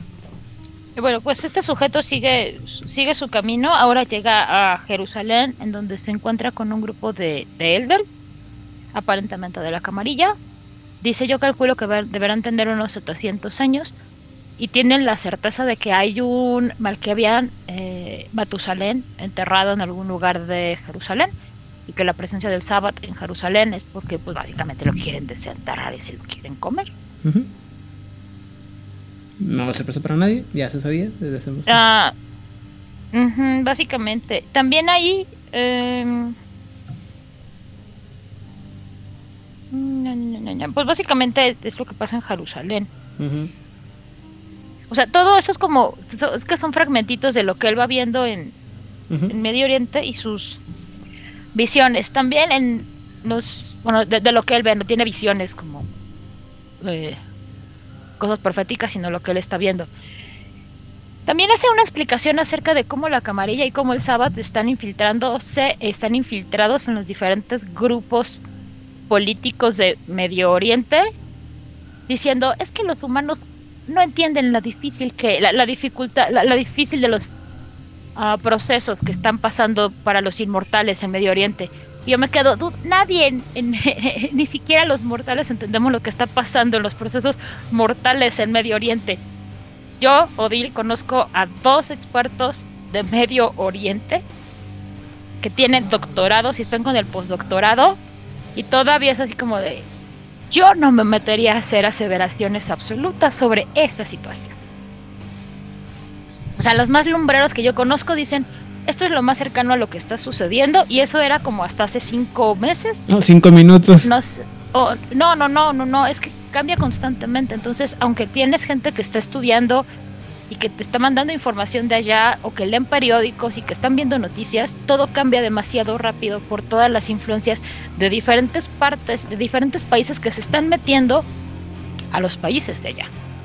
Sí, sí, o sea, lo digo, lo digo en serio, no lo digo en broma. O sea, es un, es un constante cambio sobre la estructura y, la so- y cómo funcionan las cosas en la sociedad. Ajá, entonces es lo que también este pesado. sujeto te, te quiere contar que que si ya que, que los humanos no entienden cómo podría funcionar lo de los lo- bueno los mortales no entienden cómo funciona lo de los inmortales y después los mortales no entendemos ni lo de los mortales así que ni te preocupes Mm, eventualmente encuentra su bueno su sire la eh, busca encontrarlo de nuevo en este lugar de Medio Oriente. Eh, por ahí está la ciudad, pero realmente para la anécdota no, no es más, más trascendente. Pero como Susayer es como una aspirante Alder, llega obviamente en jet privado con no sé cuántos sirvientes y demás y en todo este show. Y explica que la manera en que él llegó a Medio Oriente fue a través de un, un vuelo privado. Porque es la única manera realmente en que los vampiros como pueden empezar a moverse en aviones. Porque los aviones comerciales, ya sean de vuelos este, comerciales o de primera clase o super premier, pues están muy vigilados por la segunda Inquisición. Y que es la única ventaja que él ha visto hasta el momento en ser un vampiro que viaja en jet privado donde tiene que ser enviado. Ok. También le parece muy gracioso que Susayer haya llegado allá porque solamente los elders y los antiguos andan. Y dice, seguramente es porque quiere decir, quiere tomarse la selfie o decir que ella también sintió el llamado. O sea, quiere figurar. Me parece como muy gracioso su, e-, esa parte. Y nuestra última parada de este sujeto es en Kabul, en donde un día estaba muy feliz en el refugio que la Akshira le había proporcionado, un refugio medianamente seguro. Tocan a su puerta y pues básicamente era el sábado. Así de, Oli. Así de, no queremos hacerte daño. Y él, ah, como que no voy a correr y correr. Y el sábado así de, "Mm, bueno, está bien, vamos a perseguirte.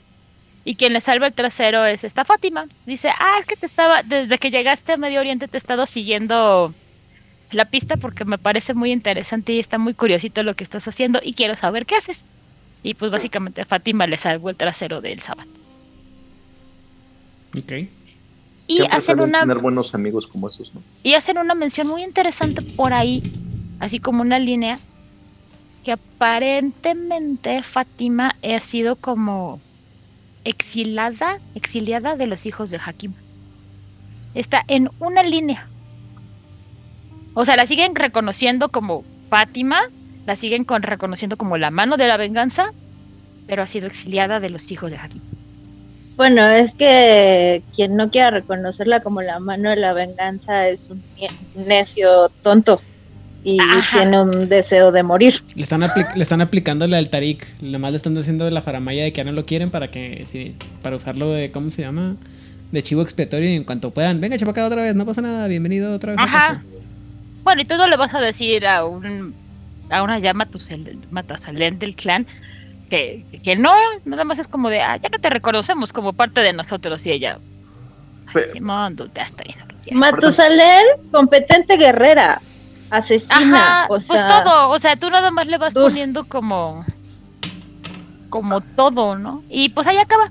Eso es todo lo que hay que saber de la guerra de la Guejena, que según la percepción de este pobre Petru neonatazo de mi vidaza, que es el Sabbat y la camarilla peleándose en Medio Oriente, la camarilla intentando evitar que el Sabbat rompa demasiado la mascarada y el Sabbat queriendo desenterrar este Matusalense antiguos por todos lados. En el desierto. Muy bien. Eh, lo cual Ya. nos lleva al siguiente capítulo, que es el capítulo de la Segunda Inquisición. Chan, chan, chan. Bueno, este capítulo en realidad es muy corto, así que no me voy a tomar mucho tiempo. Y nos presenta a el que yo considero va a ser el, antagonista por excelencia de Vampiro Quinta Edición.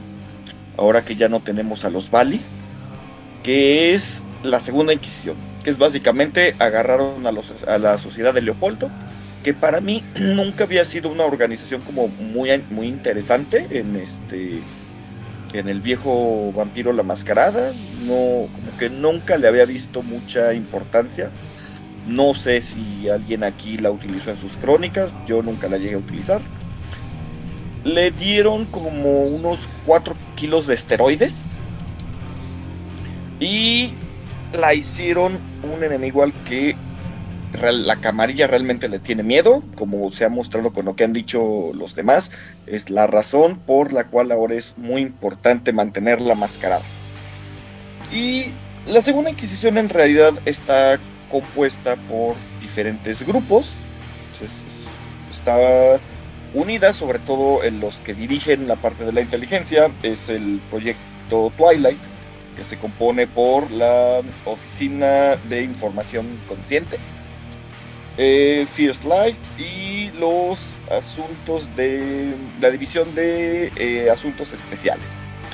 Todos basados en Estados Unidos, básicamente es una mezcla entre la CIA, el FBI, NSA, este, la DEA y todas esas bonitas organizaciones que por supuesto no han cometido crímenes contra la humanidad. hay, un, hay un caso bien interesante de cómo surgió First Light, porque su inicio está precisamente en Ciudad Juárez. ¡Yay! Cuando la mm, Information Awareness Office este, hace un ataque a Ciudad Juárez, matan a Oye. una... Sí, matan a una No es. Itzamna, es el libro. Ajá. Matan a una Nosferatu que había tenido la excelente idea de hacer de Ghoul a un alto mando de la NSA, la National Security Agency. Entonces, con su domitor muerta, esta mujer pudo irse recuperando, salir de la condición y pues ahora con todo lo que había aprendido, se une al proyecto Twilight. Entonces tiene el chorro de información y el chorro de experiencia adelante de Hell. Eh, era solo un comentario. eh, se copiaron prácticamente eh, el caso de Kiki Camarena.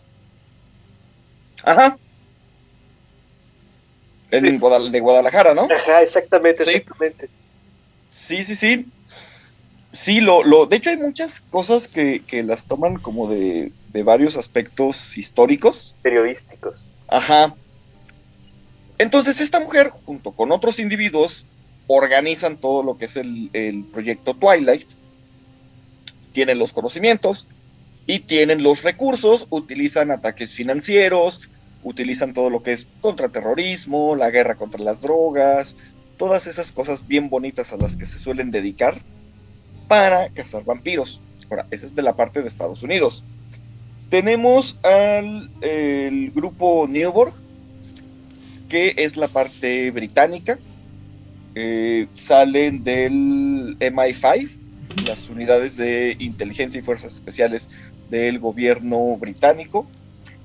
Son quizás los, han sido quizás los más efectivos de todos, porque le dieron un golpe muy, muy duro a la camarilla en Londres, que cuentan los rumores que significó la caída de nada más y nada menos que Eh, eh, el mejor pausa, pausa, pausa, pausa. existe. Vamos a examinar eso en un par de semanas. No, no, pero. Ok, No spoilees a la gente, pero sí. fue- ok, no haré spoilers. Tachuela aquí, tachuela enorme aquí. Ajá, Ok, simplemente diré que han sido muy exitosos ajá. Y después de que acabaron con Londres, de que lograron su objetivo en Londres, empezaron a irse a otras ciudades de Inglaterra, después se fueron a Irlanda, a Escocia, se unieron al proyecto Twilight y empezaron a operar en otras partes del mundo. Muy bien.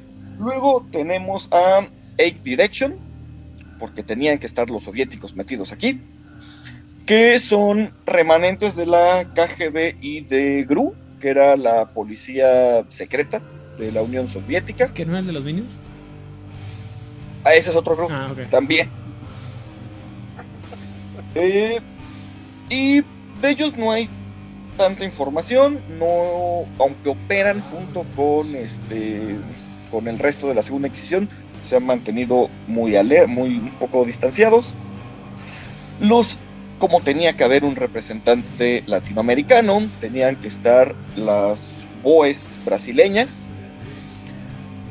que los que no los conozcan, investiguenlo, son la Policía Militar de Brasil, también tienen, hacen cosas muy bonitas como tortura y una cantidad extraordinaria de violaciones a los derechos humanos. De hecho, ¿Qué? sí, no, eh, de hecho esto es esta parte es importante, es una disculpa que te interrumpa porque desde aquí se veía venir eh, la, la participación de la voz en el Sí. en la como parte de la Inquisición y, y, y todavía cuando apareció la segunda Inquisición, el libro de segunda Inquisición, hubo mucha gente que se sorprendió. O sea, como que una parte de mí presiente que no hubo gente que estuviera fijándose en este detalle y que hubiera pedido un cambio desde este punto, que otra vez no quiero ser grosero, pero tres años antes. Dime, Rigel. No, no, no, eh, ampliando este punto. Sabemos que este libro tuvo una edición muy particular, que podemos hablar o ya se habló al respecto, pero está aún muy poco pulido en algunos detalles que están ahí, como que, híjole, es el granito negro en el arroz y, se notan en este tipo de detalles.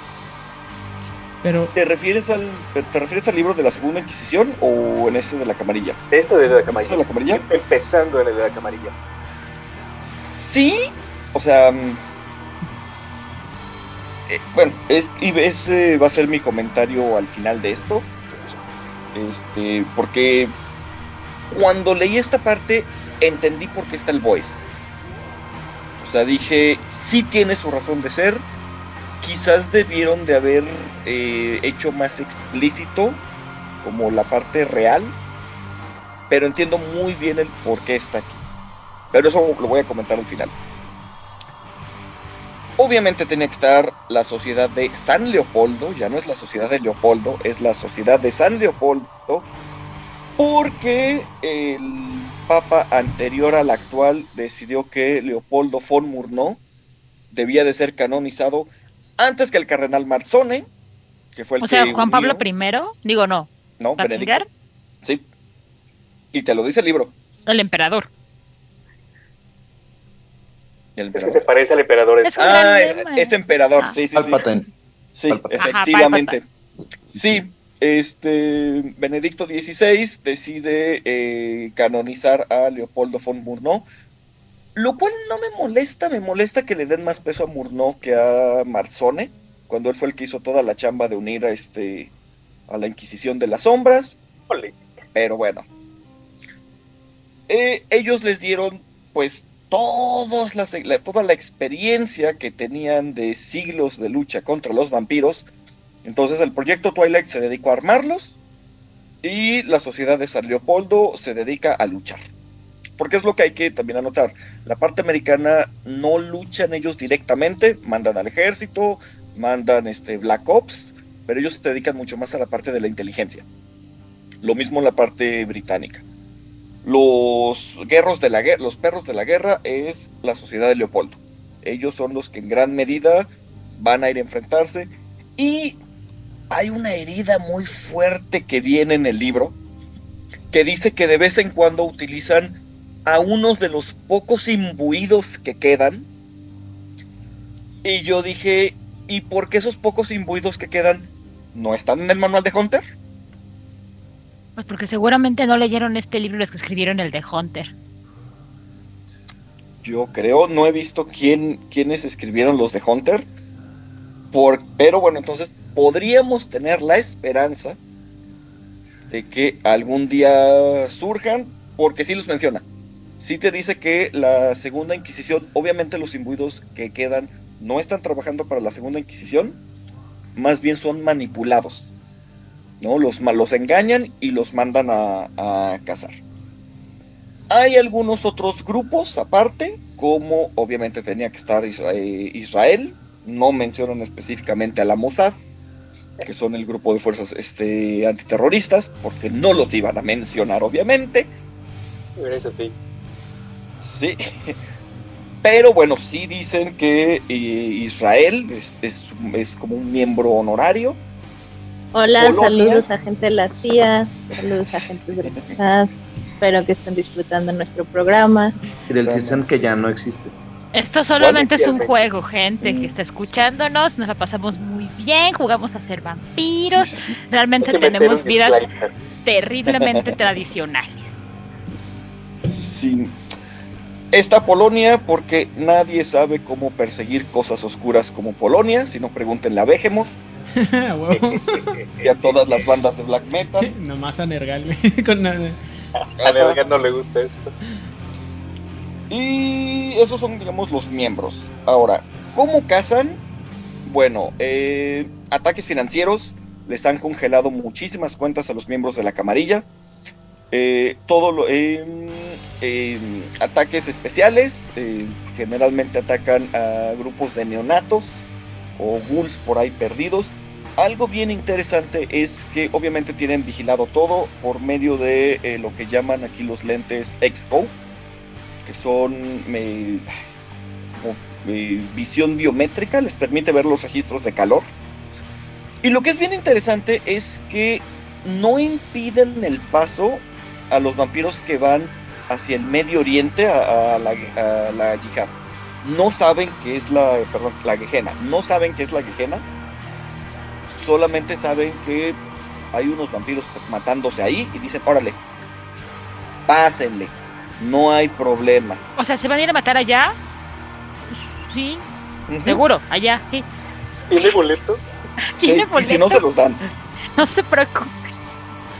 pero a todos los alrededores sí vigilan los movimientos. Eh, llegan a utilizar a veces eh, neonatos, pero no, no los usan mucho. Mencionan un evento desastroso en Dallas, la verdad no sé a qué se refieran, que al parecer tuvo que ver con el uso de neonatos para que fueran a pelear en contra de la camarilla, pero no se menciona más. Y Un tiroteo más. Quizás, porque si no, no mencionan mucho. Sí te dicen que realmente la segunda Inquisición no sabe tanto. Por ejemplo, saben que Viena era importante porque veían mucho movimiento de vampiros ahí. No saben por qué Viena era importante. Solamente saben que era muy importante. No voy a hacer spoilers, así que simplemente diré que se metieron a Viena, no saben el tamaño de lo que hicieron, pero sí saben que dieron un golpe duro. Lo mismo en este, otras ciudades de- del mundo. Curiosamente en México no se meten, lo dice explícitamente, que en México aparentemente no hay interferencia de la, este, la Segunda Inquisición. Y viene la respuesta de los este de qué es lo que piensa hacer la camarilla y es donde dices los vampiros no aprenden, son peor que los garú. Porque básicamente su plan es hacer exactamente lo mismo que hicieron con la primera Inquisición. Utilizar a la Inquisición para eliminar a sus enemigos políticos, este, intentar infiltrarse, eh, y básicamente voltearse hacia el otro lado. Lo cual me hace pensar que la, quizás la forma en la que, bueno, más bien me hizo darme cuenta que realmente Vampiro Quinta Edición es Vampiro Edad Oscura en Noches Modernas. Y eso me dio a entender de por qué me está gustando tanto. Muy bien. Muy bien. Sí, la, actu- la actualización es muy buena eh, de- de- del Metaplot. Muy, muy buena. Sí, Muy coherente regresa. además. Sí, ah, y lo que iba a comentar de la voz. La segunda Inquisición son los antagonistas, son los malos. ¿No? O sea, nada más vemos quiénes están ahí. La CIA, la KGB, este, MI5, o sea. Pura, Ok, pura gente aquí buena tengo un problema. Aquí Ajá. tengo un problema muy grande. Tenemos a un grupo de entidades que se alimentan de la sangrita humana, que durante milenios han comido de la sangrita humana, han esclavizado en mayor o menor medida a los seres humanos. Y luego tenemos a este grupo de choque que está intentando combatir a estas criaturas que se alimentan de sangrita humana. Ajá. Y cuando me dices quiénes están en el grupo de choque que están defendiendo a la humanidad, que son la baluarte de la humanidad, que son el paladín de la humanidad y me presentan a todos estos, la verdad, la verdad es que ser alimento de un neonatazo de mi No vidaza mal. gangrel no suena tan terrible opción, ¿saben, gente? No, mira, voy a estar un poquito de acuerdo con la opinión, lo que me comenta este eh, Itzana. La verdad es que al final del día lo que estás poniendo, al final, estás hablando de, de monstruos cazando monstruos, ¿no? Y, la, y siempre se dice que la única forma de acabar con un monstruo es trayendo un monstruo más grande. Por lo, por lo cual es- tendría sentido que metiéramos a estas honorables y geniales personas que pueden o no estar escuchando este programa. Pero pues no deja de ser un poquito preocupante. Dim- eh, perdóname, tenía Rigel un punto y luego Edgar. Ah, no, solamente que en el puchero nos faltaban los eh, fascistas. Ah, bueno, Que sí se hace la nota, sí se hace la nota. al Sí, respecto. muy bien. Edgar, Sí, que eh, al final de cuentas la retórica del juego va en torno de eso, ¿no? O sea, de sí vamos a jugar con monstruos, pero ¿qué es más monstruoso al final de cuentas, no? O sea, eh, la- eh, esta corporación de monstruos chupasangre eh, que se alimenta de la humanidad o la camarita. Ah, y espérenme, porque me faltó uno. ¿Con quién creen que está muy ligada la sociedad de Leopoldo? Con el PRI. Casi. No, peor. Ah, esa es la parte, en la, Mencionan a México, acuérdate. Ah, perdón. es la parte en la que hablan de la, la entidad. ¿La qué? ¿La entidad o esta parte es el segundo? ¿La Entity? Ajá. No, no, no, no, no. Pues un grupo ¿Entex? religioso que ha tenido. No, no, no, un grupo real. Un grupo religioso que ha tenido. católico, que ha tenido un poco de controversia. ¿El Opus Dei? Exactamente. yo pensé que era la luz del Ay, mundo, güey. Qué padre. Potato, potato. Al menos no son los legionarios de Cristo. Ah, eso. Ahí sí que papa patata, sí, ¿eh? Sí, sí, sí. Sí, o sea, hay niveles, digo, ahí, ahí sí hay niveles. O sea, Bueno, son monstruos, pero no tanto, ¿no? Entonces, a lo que iba es que, o sea, sí entiendo que mucha gente no le gustara eh, la presencia de, de las boes, pero es que entiendes, es de lo peorcito que tiene que ofrecer la humanidad. Te hace decir, ok, si los vampiros somos los monstruos, pero es que mira, aquí hay algo peor. Al Sí, grado bueno. de que el mismo Papa ya le quitó un montón de privilegios y Todos, derechos. Todos. No, pero eso fue a los legionarios de. Eso fue a los legionarios No, al de Opus. Dei. también. Al Opus. Dei ¿A los ya no dos? los dejan tener, ajá, tener vamos a discutir, este- de Eso fue este año. No vamos a discutir sobre política religiosa en este momento. No es el lugar, Ah, no es el podcast. No, es que es relevante, o sea, no nos vamos a clavar en eso, pero hay que entender que eh, finalmente este libro sí está integrando el mundo moderno, ¿no? Eso sí. Cuando este Sí libro están fue escrito, algunas cosas y eso está chido. cuando este libro fue escrito, este grupo todavía tenía obispos y podía nombrar más miembros de ese grupo. Ahorita ya no. Bendito sea. Muy bien. eh, ¿al- Gracias, LOL. ¿Algo más sobre este capítulo? Este, no, no, realmente eso sería todo. Insisto, es un capítulo muy corto, pero muy sabroso. Igual, este, más adelante vamos a examinar el libro de la segunda edición en el que vamos a andar en más en muchos de estos temas. Entonces, Otra tachuela. ponga tachuela aquí, ya llevamos dos. Y las dos se las hemos puesto a, a Itzamna, creo, ¿no? Sí, andas con todo el día, de, este, el día de hoy. Bueno, el siguiente capítulo es el capítulo de la ley y el orden. Bueno, no, perdón, la lealtad y el orden. Tun, tun, tun.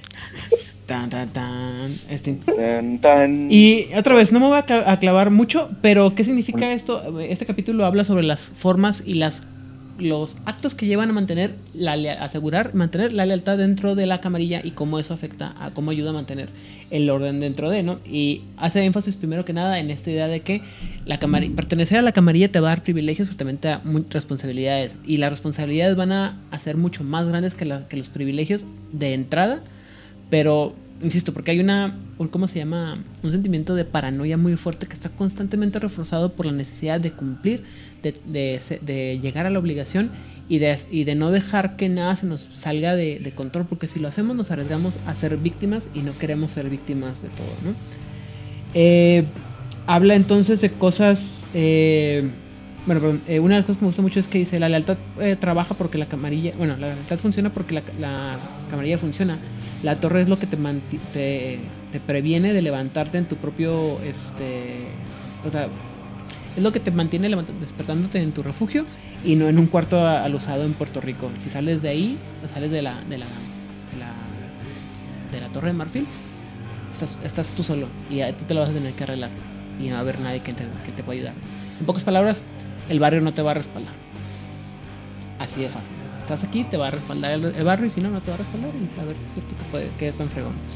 Y luego habla sobre la importancia y el, el- cómo funciona el, el vínculo de sangre, el blood bond, y lo que significa y lo que no significa, cómo se ve ahora más como un instrumento de para mantener esta lealtad y este orden.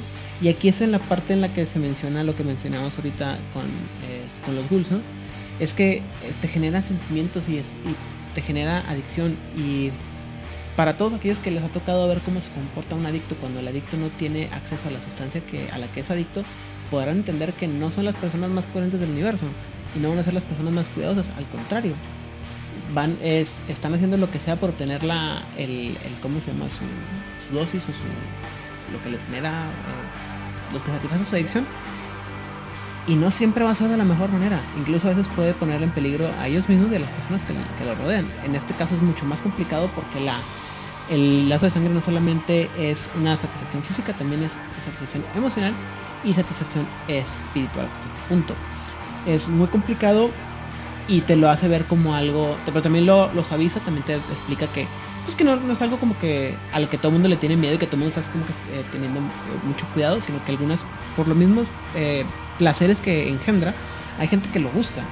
Porque es una forma de despertar pasiones que hacen mucho que ya no vas a ver, ver sentido, que ya no puedes experimentar de otra manera habla sobre las cuadrillas, cómo se conforman y cómo, cómo cuál es la necesidad de tenerlas, que va desde la parte de necesitarlas por para protección hasta porque es la forma en la que se, se mantienen unos a los otros checados, ¿no? Es, estamos haciendo cuadrillas porque necesitamos este, asegurarnos que alguien está pendiente de ti.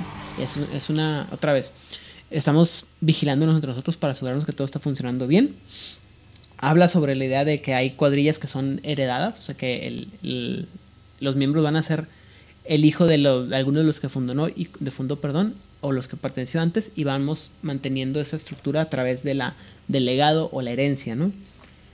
Habla también sobre la importancia de y cómo cumplir los juramentos. ¿Qué, ¿Qué es el juramento? Bueno, este, ya hablamos muchas veces de que tenemos las, las tradiciones y que son como estas reglas monolíticas que todos tenemos que seguir, pero también hay, hay, momentos en los que se va a pedir al vampiro que es miembro de la camarilla que no solamente que diga, ah, sí, sí, las tradiciones, sino que aparte jure por ellas y que, eh, que haya algún castigo por no cumplir esos juramentos, esas promesas sobre, la, sobre lo que la camarilla significa y lo que la camarilla le está exigiendo o lo que él está ofreciendo a la camarilla a cambio de su protección y de su, de su apoyo. Cosas, entonces habla, por ejemplo, de algunos, este juramentos que no, creo, estos no recuerdo que se hayan visto antes, pero la lógica detrás de ellos sí. Está, por ejemplo, el, el juramento de servicio, en el que tú te ofreces a, hacerle, a servirle a, un, a, otro vampiro, en el sentido de que vamos a estar, establecer este, algún tipo de relación laboral, eh, en términos grandilocuentes, ¿no? Está lo que se llama el, el juramento de la sangre, que es esta, este cambio, así como, como, el, como el progenitor tiene alguna responsabilidad para, para con y de eh, lo que hace el, su, su, progenie, pues la progenie también tiene algún tipo de, de, responsabilidad para con el progenitor, ¿no? Es cumplir, ayudar, no, no andarla cajeteando y no andar asegurando, no poner en peligro la existencia del propio progenitor. Eh, habla lo que se llama un juramento de muerte, lo que antes llamábamos un, un favor de vida o un favor mortal, en el que uno pues estaba obligado a ayudar a, otro vampiro hasta el punto de la muerte por cuestiones muy específicas o muy fuertes. Habla del el juramento hacia la torre, que es esta como promesa de la que te, te, comprometes a cumplir con todas las cosas que tienes que ver dentro de la... de perdón, por ser parte o por unirte a la, a la camarilla y todas las cosas que tienes que este, aceptar. Y es una forma, es un ritual formal en el que se se recibe al vampiro en la, en la sociedad camarilla, ¿no? Que es esto como la presentación que hemos mencionado antes en, en, en público de los vampiros. Pero, o sea, no es este... Es como una quinceñera también, pero es así como que ahora me estoy poniendo en público y estoy diciéndole a todo mundo que soy miembro de la camarilla. Lo cual pone en, en juego tu honor y, tu, y tus responsabilidades, ¿no? Y finalmente existe eh, o menciona el juramento de las cenizas, que es lo que es un tipo de juramento que hace un Justicar antes de, mandar, de mandarte. Bueno, el que le haces a, perdón, a un Justicar antes de que cumplas una misión suicida. Y en la que, en teoría, estás eh, eh, obligado a cumplir o morir. Algo así como el harakiri de los, de, los samuráis, pero para los vampiros de la camarilla en caso de que no lo cumplas y te habla de, las de lo que puede pasar si sobrevives a tu misión suicida y no la cumples. cosas por el estilo. Habla también sobre cómo tiene que ver, eh, cómo se aplica todo lo que tiene que ver la generación y lo hace desde un punto de vista un poco más este, mecánico, pero dentro del juego, es decir, que a la gente le importa eh, todo este tipo de cosas de la generación, de la edad, pero que tampoco es una cosa que anda ahí, insisto, no todo el mundo anda, no el vampiro anda con una etiqueta que dice, hola, soy Dan del clan Brulla, treceava generación, mi progenitor es tanto, no, o sea, sí se platica, sí lo dicen, pero es una cosa así como que, en cierta forma es una una norma social que tiene que tener que tratarse con mucho cuidado porque es información importante para la gente. Entonces si lo, si lo mencionas como, ah, como un arma o como una amenaza, pero no con la brutalidad de un marro, ¿no? Es, de nuevo, un bisturí, son cosas muy finas y que se usan solamente en, cosas muy específicas. Porque de otra manera es andarle diciendo a la gente lo que pasa, ¿no? O lo que puede estar contra ti. Habla sobre el uso de la justicia y cómo se aplica dentro de la camarilla no, eh, no me voy a meter mucho en ese problema porque ya sabemos que la, la justicia de la camarilla es expedita y eficiente. Habla sobre las cónclaves, que antes era un tema muy como que muy específico y se consideraba que un conclave era una cosa que pasaba muy muy de vez en cuando, pero en este caso le llaman, ah, por lo que vi, le llaman conclave casi a cualquier reunión, lo que antes llamaríamos un elicio, pero también te habla de que una conclave no es obligatoria, es decir, no todo el mundo está obligado a ir a una conclave. Entonces tú puedes eh, ser una persona que llama a una conclave y esperar que vengan las luminarias de Hollywood y a lo mejor no van a ir y a lo mejor sí vienen. Y tú tienes que cargar con ese, ese riesgo para la gente a la que invitas. Entonces eh, es, un, es un juego social importante esto de la conclave, pero ya es también... Eh, mucho más peligroso el, querer figurar en sociedad a través de una conclave por todo lo que pasó en... ¿Dónde fue que le volaron la cabeza a este menso? Perdón, este... Hablaremos de eso en su momento. Y finalmente... ¿Eh? Tachuela. Es que no, la verdad es que realmente no me acuerdo dónde fue que le, le volaron la cabeza a, Peterson. No acuerdo si fue en Suecia o en Suiza o en alguno de esos países de allá. Pero finalmente habla sobre la institución del matrimonio de sangre, ¿no? Y este insisto, este fue, este matrimonio, esta idea fue una cosa, eh, no que no existiera, sino que igual que lo, lo que tiene que ver con las religiones, es un tema que no se, trataba antes tan, tan abiertamente. Tendría que haber existido porque tendría sentido que lo existiera. Dime. Es que yo creo que esto lo agregaron con una intención.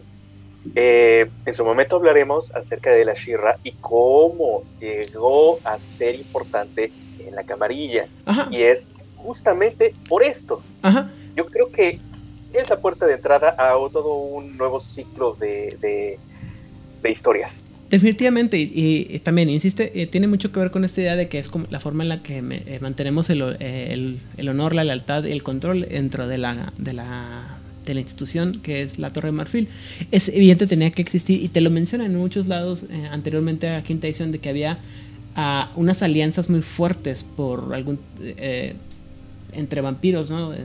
sin importar el género o condición que tuvieran, era, estaba ahí, simplemente no se manejaba con ese nombre. Y de ahí habla sobre el, el, eh, el evento más portentoso de esta quinta edición, que es lo que justifica otra vez la como mencionaba ahorita Rigel hace unos momentos, la importancia de la Shira y su, y su unión con la camarilla, ¿no? Pero también no solo eso, es la entrada de otro, el clan, el segundo uno de los clanes que se unen a la, la camarilla y que le da un sabor más importante, que es la, integración de una parte del Banu Hakim a la camarilla. Que, esta alianza política se sella con un momento muy específico que es, conocido como la boda carmesí, que es la unión entre eh, mi, buena amiga Victoria Ash y el Vidadiokis de Tegirius, ¿no? Entonces, más detalles más adelante. Ya, ya he hablado hasta el cansancio sobre por qué me parece que es un desperdicio de personajes. No voy a andar en esto. Así que con eso pasamos a los siguientes, el siguiente capítulo, el capítulo de la corte. Bueno, si han jugado, eh, han leído eh, cómo funcionaba eh, una corte en ediciones anteriores, ya tienen una idea muy clara de que hay cosas que no van a cambiar, como por ejemplo el príncipe, que no siempre se le dice príncipe, se le dice soberano, el prefecto, premier, gobernador, dependiendo del sabor particular del loco al, mando. Los trabajos, los deberes, perdón, del príncipe no han cambiado. Eh, vienen algunas como catalogaciones, eh, muy divertidas algunas. El de Magogo, el, el príncipe de Magogo, el príncipe profeta. eh, conocemos todos el, el, al déspota, por ejemplo. Al, al supremo, el que se entretiene desde atrás este, haciendo juegos de sombras para que se diviertan los vampiros eh, de la ciudad y no le y, y pueda gobernar. Vienen ejemplos de, curiosamente, vienen ejemplos de príncipes que no están, de ciudades que no están cubiertas en el resto del libro. Yo creo que es para dar una amplitud y darte una idea de que eh, tu príncipe no tiene que estar casado con tu tipo de ciudad. Hay veces que sí, pero es más divertido cuando algo choca y eso te da idea de un, de un drama. Mm, tenemos al Senescal, es el chambelán, el, consejero, el teniente, etcétera, etcétera. Sus trabajos no han cambiado, sigue siendo lo mismo. El concilio de primogénitos, llamado el Senado, el Presidium, el concilio de, ancianos, así tal cual, o primogénitos, perdón, concilio de los primogénitos. Eh, los trabajos también no han cambiado, eso está muy bien, no tienen que volver a comprar el libro nada más para esto. Eh, por lo demás sí, pero no para esto. Eh, vienen algunos ejemplos, se hace la aclaración de que es un látigo del clan, que es una posición de que cuando hay mucha, mu- muchos vástagos de un clan en particular se salen del huacal y es necesario ponerlos en cintura, así que pones a alguien que los mantenga este, tranquilos. Viene el sheriff. Aquí sí se hace la aclaración, no porque haya cambiado, sino porque siempre es bueno decirlo. Eh, siempre es bueno decirlo, eh, que tu sheriff no tiene que ser el que está peleando. Hay veces que solamente el que maneja la, la información, el que maneja eh, el conocimiento y tiene a personas, los sabuesos, que son los que se encargan de romper las piernas o todo lo demás al, al personaje en cuestión que está haciendo algo malo, ¿no? O como sea la crónica. Pero sí son rastreadores, por lo tanto cazadores e investigadores. Ese es su trabajo real. Hace mucho hincapié en esto, me gusta, eh, vale la pena eh, recordar que sus deberes son proteger la ciudad de sí misma y localizar y castigar a los eh, que rompen la ley. Tan, tan. Lo localizas y, ya sabes en dónde está, mandas a las personas correctas para hacer el trabajo correcto. Un vampiro no es todólogo y un sheriff menos. Mm, viene después el heraldo y aquí sí viene un detalle muy curioso. Puedes o no tener separado al heraldo de la figura de la arpía o la, mm, el grupo de arpías. Usualmente era, era eh, lo que pasa es que era más útil en el ARP tener una arpía o un grupo de arpías separadas de eh, el heraldo. El heraldo tiene el trabajo de ser la voz del príncipe, es anunciar los decretos, mantener las prestaciones, los registros, pero las em, arpías pueden estar haciendo el registro de las prestaciones, los favores y sobre todo difundir eh, los renombres. Eso es muy importante en el ARP. Entonces creo que esta figura eh, para el, eh, tabletop, para el juego de mesa, es menos importante tenerlo separado.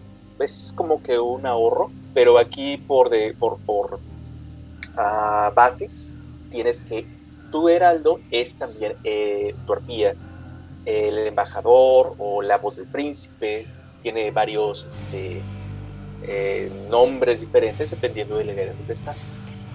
La mayor, el mayor cambio en la corte es este siguiente, esa siguiente figura. Ah, era muy en el fondo cuando a veces se hablaba acerca de fe entre los vástagos. El director de la fe, principal en inglés, el director.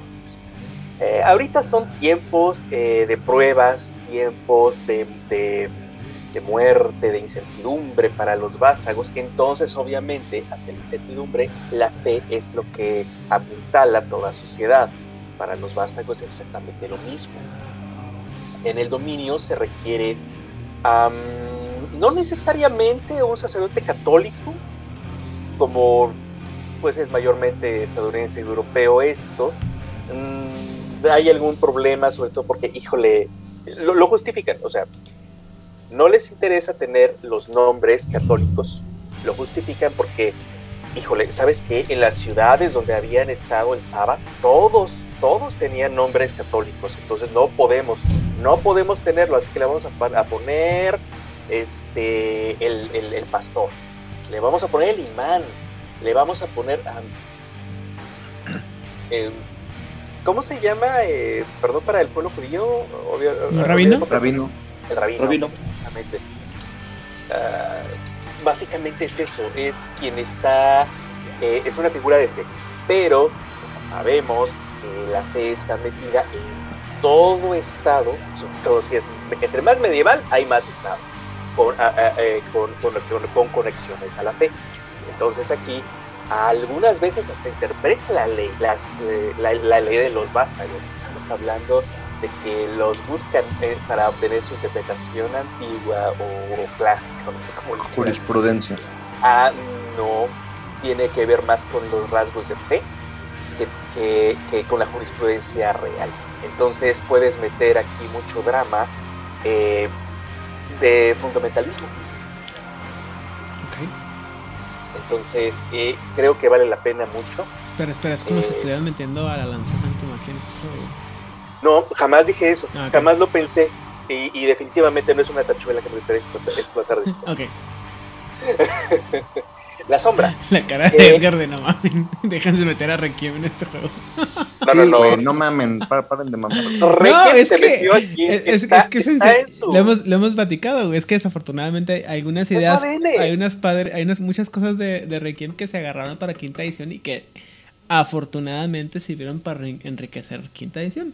esta es una de ellas. No voy, a no voy a escuchar tus palabras vanas. Muy bien. Este, la sombra es básicamente la persona que pones para que esté ahí nomás checando alguna de las eh, múltiples coteris que, que, andan corriendo como burros sin mecate y necesitan a alguien que pues, échales la mano, están muy chavos. El guardián de delicio, o sea, básicamente eh, se mantiene el guardián del Elicio es el que tiene que eh, mantener el Elicio, eh, convocarlo a petición del príncipe. Poco cambio ahí. lo que viene a continuación es eh, cómo se celebran los Elicia, porque hablamos de que es latín, los Elicia alrededor del mundo. Y básicamente son raves en, algunos, en algunas de las ciudades, en otras son juntas este, muy, muy legales, congresos nacionales, así como van todos los médicos este, al congreso y echan desmadre después de las sesiones, o pues una reunión más bien religiosa, es como corresponda al sabor de la ciudad que estás eh, narrando. Eso es lo que vas a encontrar. Sobre todo si tienes este, vástagos que por algún don divino pueden viajar porque ya vimos que es muy complicado viajar. Estos, por alguna razón, tienen lo suficiente plutonio para, ¿sabes qué? Me voy a, este, a Río de Janeiro a, un, este, a un. Pues se hace un rey y órale, date. por ejemplo, ese es uno de los ejemplos que vienen. Em, pues hasta ahí de, de la corte. A poco ha cambiado, pero lo poquito que cambió está muy sustancioso, muy sabroso, muy carrodito muy recomendado. Ok. Eh, y pues, pues me sigo, porque lo que sigue es este la ciudad. El capítulo 9, la ciudad. Eh, vamos, es el, tanto el esqueleto como el sabor de fondo de la crónica en donde vas a estar este, jugando o en el cual te vas a basar para hacer eh, un, una tú mismo debemos de saber que las ciudades eh, inventadas no tienen el mismo sabor que una ciudad real. El problema con las ciudades reales, quedarse a las crónicas, es que tienes que saber cómo funciona esa ciudad si no te quedas en la ciencia ficción. Como no queremos eso y queremos este, meter de la ciencia ficción de la que se fumaron estos señores, pues vamos a ver qué nos cuentan acerca de algunas de las ciudades que consideran ellos importantes alrededor del mundo. Ah, sí, lo primero que revisé fue que no viene México. ¿Por qué? Porque estamos en libro. Otra tachuela aquí. Muy bien. Estamos llenos de tachuelas esta noche. Eh, viene Alepo. ¿Todos saben dónde está Alepo? ¿En Siria? ¿Sí? Bien. No importa porque nadie está seguro, entonces no te metas a Alepo. Muy bien. Ese es el resumen. y lo dice un antiguo, antiguo primogén del concilio de, de, Napu- de- de Alepo. No te metas, no es seguro. Ok. Berlín. La siguiente ciudad que habla es Berlín. Como todos supimos, era la ciudad de dos príncipes, dividida por un muro muy, muy bonito, muy mítico, hasta que se cayó el muro y se cayeron los príncipes. Ahorita es anarca. ¿Y quiénes gobiernan? Las pandillas. Porque, porque pandillas y anarcas se van de la mano, supongo yo. No sé. Ah, de todas maneras, sigue el regente Tremer por ahí dando lata y es el líder de los remanentes camarilla de la ciudad. Entonces, pues, eh, ¿quién se va a quedar allí? Si tenemos la, la- la teoría de que los Tremer se pueden meter en lado, aquí está una demostración. Bruselas, en Bélgica. Pues hace 200 años era un pueblito, ahorita es muy grande. ¿Y quienes viven allí? Son los hijos de los privilegiados. Soquetes arrogantes, cuidados, o sea, política y, pretensión. Eso es lo que hay. Ah, y un Nosferatu, que es el príncipe de Bruselas, que pues, no sé cómo le hace para mantener a todos quietos. Debe ser muy divertido este, jugar en Bruselas una temporada, porque todos le entran al- a la- a la- al juego de poder, de dinero, de recursos y todo lo demás. Ah, esta opinión, la, cada una de las ciudades está contada, perdón, se hubiera dicho al principio, está contada desde el punto de vista de un personaje que está relacionado con esa ciudad. En este caso es un socio de una firma lobista de, controlada por la camarilla. Básicamente es un especulador inmobiliario que está trabajando para la camarilla y está con su sede en Bruselas para que nos demos cuenta del sabor de la ciudad. Ah, siguiente ciudad, Chicago. Chicago lo ha tenido todo. Todo, todo, todo lo ha tenido. Pero ahorita, ahorita, la arpía de Chicago dice, es el mejor lugar para hacer camarilla. Les hemos demostrado a esos cochinos anarquistas que en las periferias están bien. Váyanse a Gary y, y pueblos arrabaleros en los alrededores. Aquí no se metan porque aquí tenemos control, tenemos ley y tenemos orden. Así lo dice, está de miedo. Así que, pues, si quieres experimentar cómo es una um, camarilla en toda su, su esplendorosidad, eh, esplendor, perdón, este esplendor rangiano, Cama- eh, Chicago sería el lugar. Ah, Menelao y Elena, eh, sí y no. Menelao está como que ausente según las últimas este, noticias. Creo que vamos a hablar del libro de Chicago, ¿no? Mm, Viene en el listado de- del menú de próximas sesiones, me imagino.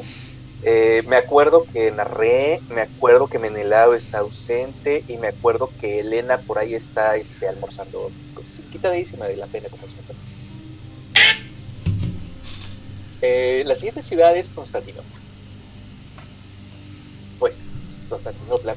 Hay una nueva Trinidad, eso es lo que podemos decir de cambio que, de lo que hemos hablado. Eh, la camarilla y la Shirra dejaron a la camarilla, eh, perdón, dejaron ¿A a, Constantinopla? A Constantinopla. ¿Constantinopla ya no es Istambul? Eh, Constantinopla, porque estamos en el libro de la, el nuevo libro de Edad Media, ¿recuerdas? Eh, Pero ahora híjole, Estambul. Miguel despertó, el dragón tiene una nueva forma y el tercero anda por allí. Eso es todo lo que sabemos acerca de la nueva Trinidad y los dejaron ahí a que hicieran lo que quisieran. Am, y esto te lo cuenta Ashra, el guardián del Eliseo. O sea, tienen la estructura, pero no tienen al, el, ¿cómo se llama? El, eh, juego de poder interno. Está bien interesante y creo que puede ser un segundo o un siguiente libro tiene toda la pinta de que te vamos a dar solamente una pequeña embarradita.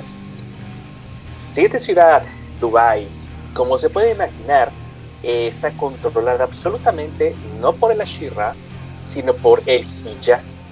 El Hijazi, me puse a investigar, es eh, la mm, etnia que gobierna. Entonces todos los vampiros que van a abrazar tienen que estar abrazando a un Hijazi. Em, no se permite otro tipo de eh, etnia que sea abrazada. Es más, si te pasas de sabroso, este, te sacan en, un tambo de petróleo a las afueras de la ciudad y ahí te dejan la pluma Así, no se andan por las ramas, porque precisamente no hay árboles en Dubai. Um, ¿Qué tenemos aquí? Eso te lo está contando un disidente a Shira, Palestina. ah, bueno, en fin. Eh, básicamente eh, está gobernado por los poderosos. Mucho, mucho dinero y muy, muy guardados. Nadie debe saber que hay vampiros en Dubái. Eso es el, el resumen. Lo siguiente es Londres. Y me voy a ahorrar todo porque este está lleno de chinchetas. Y solo voy a decir que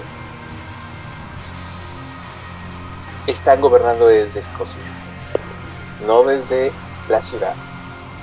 Nadie se mete, es como una tumba.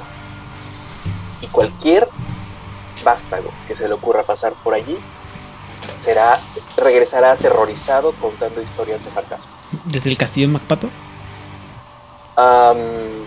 yo creo que sí. Me suena más a Ravenloft, pero bueno. Está bien pinches feo. Y esto te lo cuenta el príncipe de Edimburgo. Es el siguiente de la línea, eh, perdón, es un antiguo de la línea de Capadocia. Uh. O sea, sabe de lo que está hablando el, señor. Ah, la siguiente ciudad es París. París, París, París. No ha cambiado, sigue siendo Billón, este, sigue siendo Camarilla, eh, no se permiten este, anarcas en la ciudad, hay anarcas en la ciudad. Esto te lo está contando Dalia Godín es una costurera con muchas habilidades y es la amante del príncipe Lyon de Aoa. Porque tradiciones. la siguiente ciudad es Praga.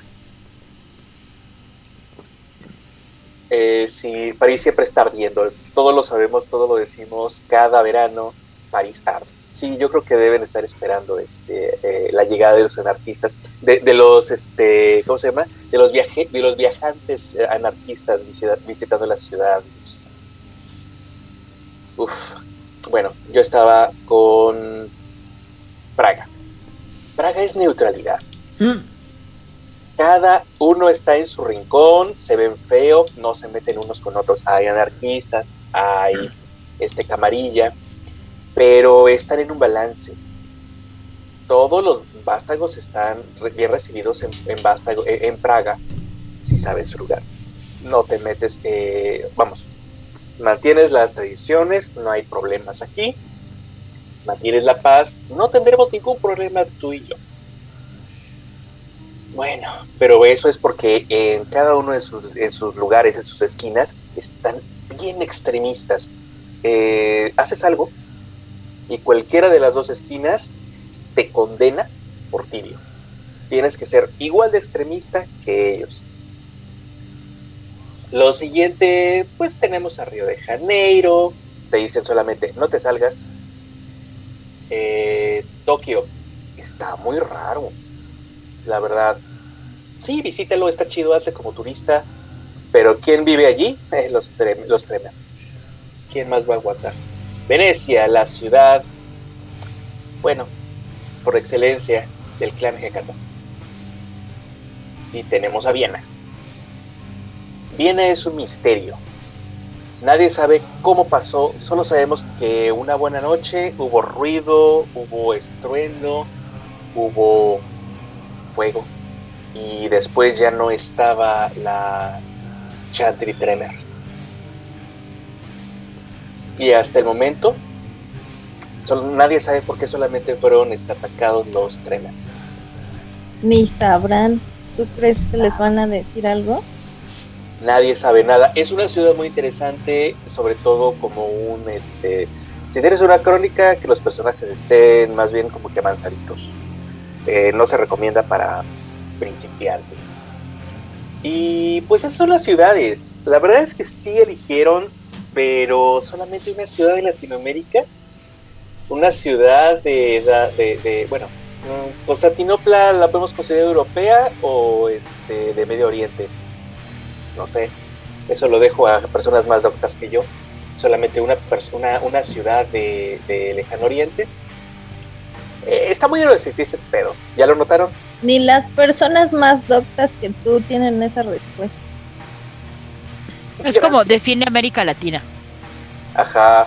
Entonces, como pueden notar, y fue muy obvio de la selección de ciudades, la camarilla es algo eurocéntrico y algo de poder de centros de control, centros de poder, este asiento de historias este, antiguas que dan lugar a dinero, por lo tanto poder. Entonces, esas son tus sabores de ciudades que vas a tener en tus crónicas si quieres que sea camarilla. Eh, la, la auténtica experiencia camarilla. Alright. Muy bien, Y pues hasta aquí llegamos. muy bien. El siguiente capítulo se llama Los vampiros eh, emparentados, la parentela, en pocas palabras. Siempre batallé un chorro para, para traducir Kindred y siempre digo lo voy a buscar y lo Vástago. y, y vástago. termino en, en la serie de los 90. Vástago. Basta, pues.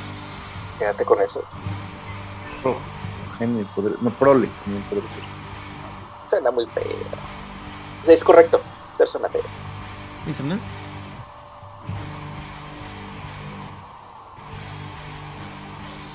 El capítulo de los clanes. Yo les... Si nos escuchas, Cada dos veces y nos escuchas, Itzana. Ya, perdón. Permítanme un segundo. Creo que lo agarramos en, en la segunda siesta del día de hoy. Miren, es bueno saber que las bonitas tradiciones de inicio de pandemia de estás ahí, no se escucha. Sí, Da una no, señal. tenía problemas, este, tenía problemas técnicos. Ah, muy bien. Pero permítanme un segundo. Bueno, este capítulo es un poco más largo. Ujú. Eh, básicamente lo que hace es darnos más información sobre eh, los clanes que componen a, este, a la camarilla. Eh, ya se mencionó un poco de cuáles son. No voy a mm, describirlos tanto porque realmente no hay muchos cambios con lo que viene en el manual básico y con lo que viene, al menos no en su, Esencia. ¿cómo decirlo? Es en su esencia, iba a decir en su clanidad, porque no se puede decir personalidad. Este, o sea, en su esencia siguen siendo los mismos. Los Ventrus son los aristócratas, los Toreador son los hedonistas. Eh, obviamente, obviamente se, agrega- se agregan como los este, Banu Hakim. Que algo que me gustó es que a los Banu Hakim siento que les, les dieron mucho más el enfoque de ser los jueces. Algo que siento que en Mascarada como que se había perdido un poco. Siento que se habían quedado más como con el papel de los asesinos. Y aquí se les dio mucho más este, este papel de los... Son los jueces. de Como la Edad. Media. Otra cosa más. Así es. Los Tremere pues siguen siendo los, los magos. ¿Me dices qué? Yo no lo dije. Está muy ocupada para verme feo. Sí. Pero sí se agregan eh, algunas cosas interesantes porque nos se profundiza un poco más sobre los este bueno nos dan nuevos rituales nuevas disciplinas. Pero estoy buscando la parte.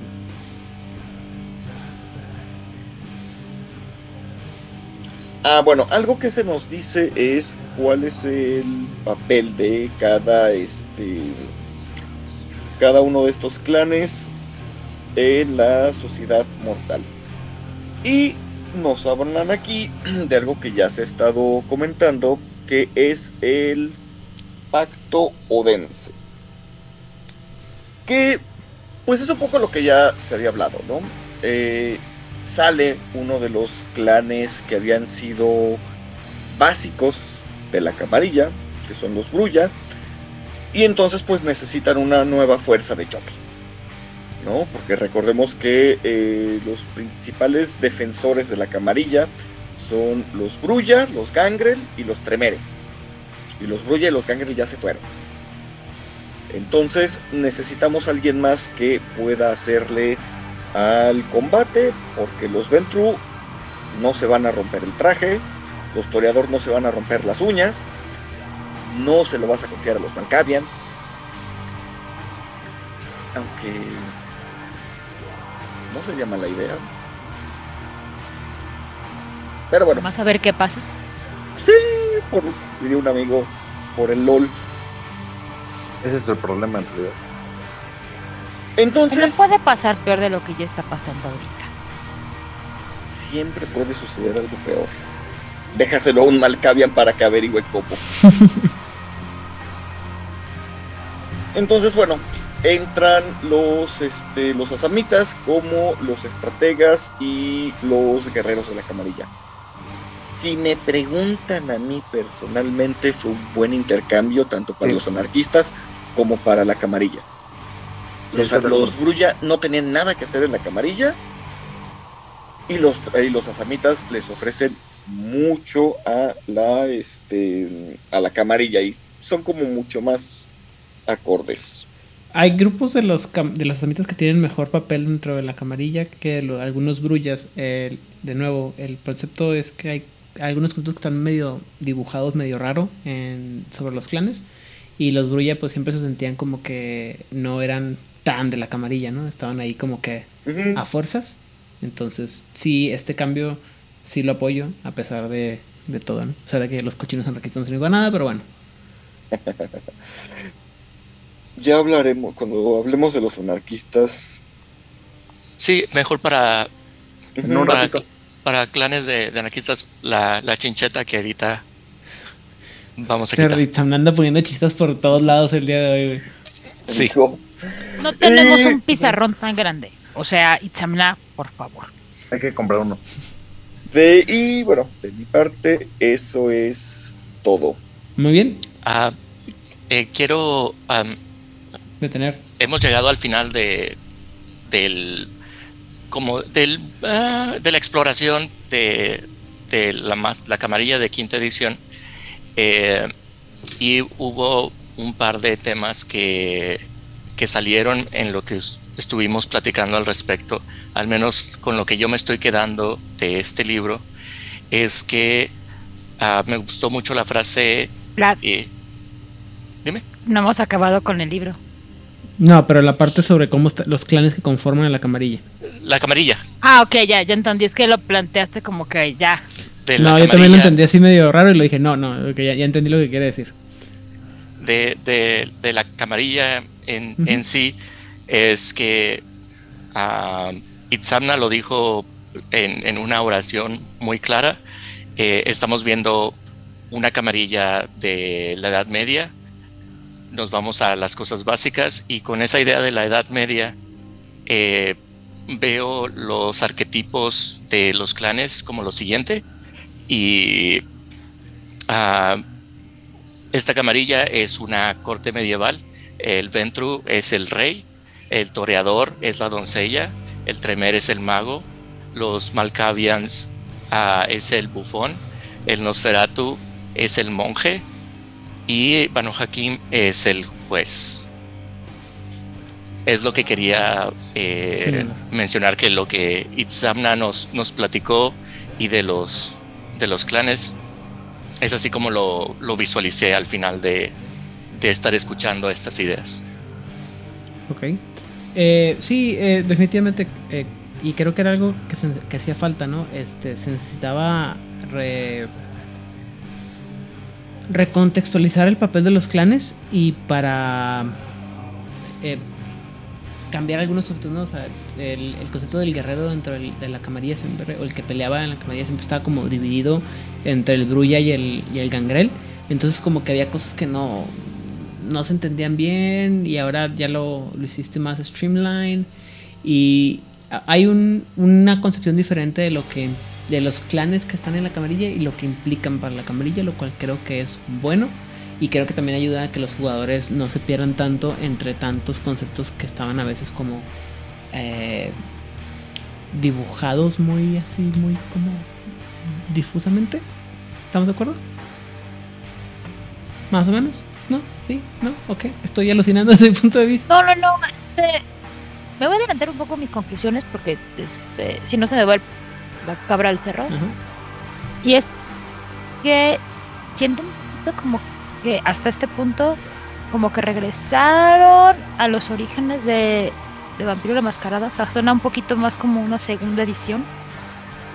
Donde los roles de cada clan estaban mucho más claros y todas las funciones de la camarilla estaban mucho menos desdibujadas, ¿no? Era como muy claro y muy monolítico lo que estaba sucediendo. Y conforme fueron pasando no solamente las ediciones, sino agregando source books y clan books y libros de historias etcétera, etcétera, se fue desdibujando todos. Entonces, este libro, hasta donde va ahorita, busca aterrizar un poco y regresar a ese origen de vamos a simplificarlo.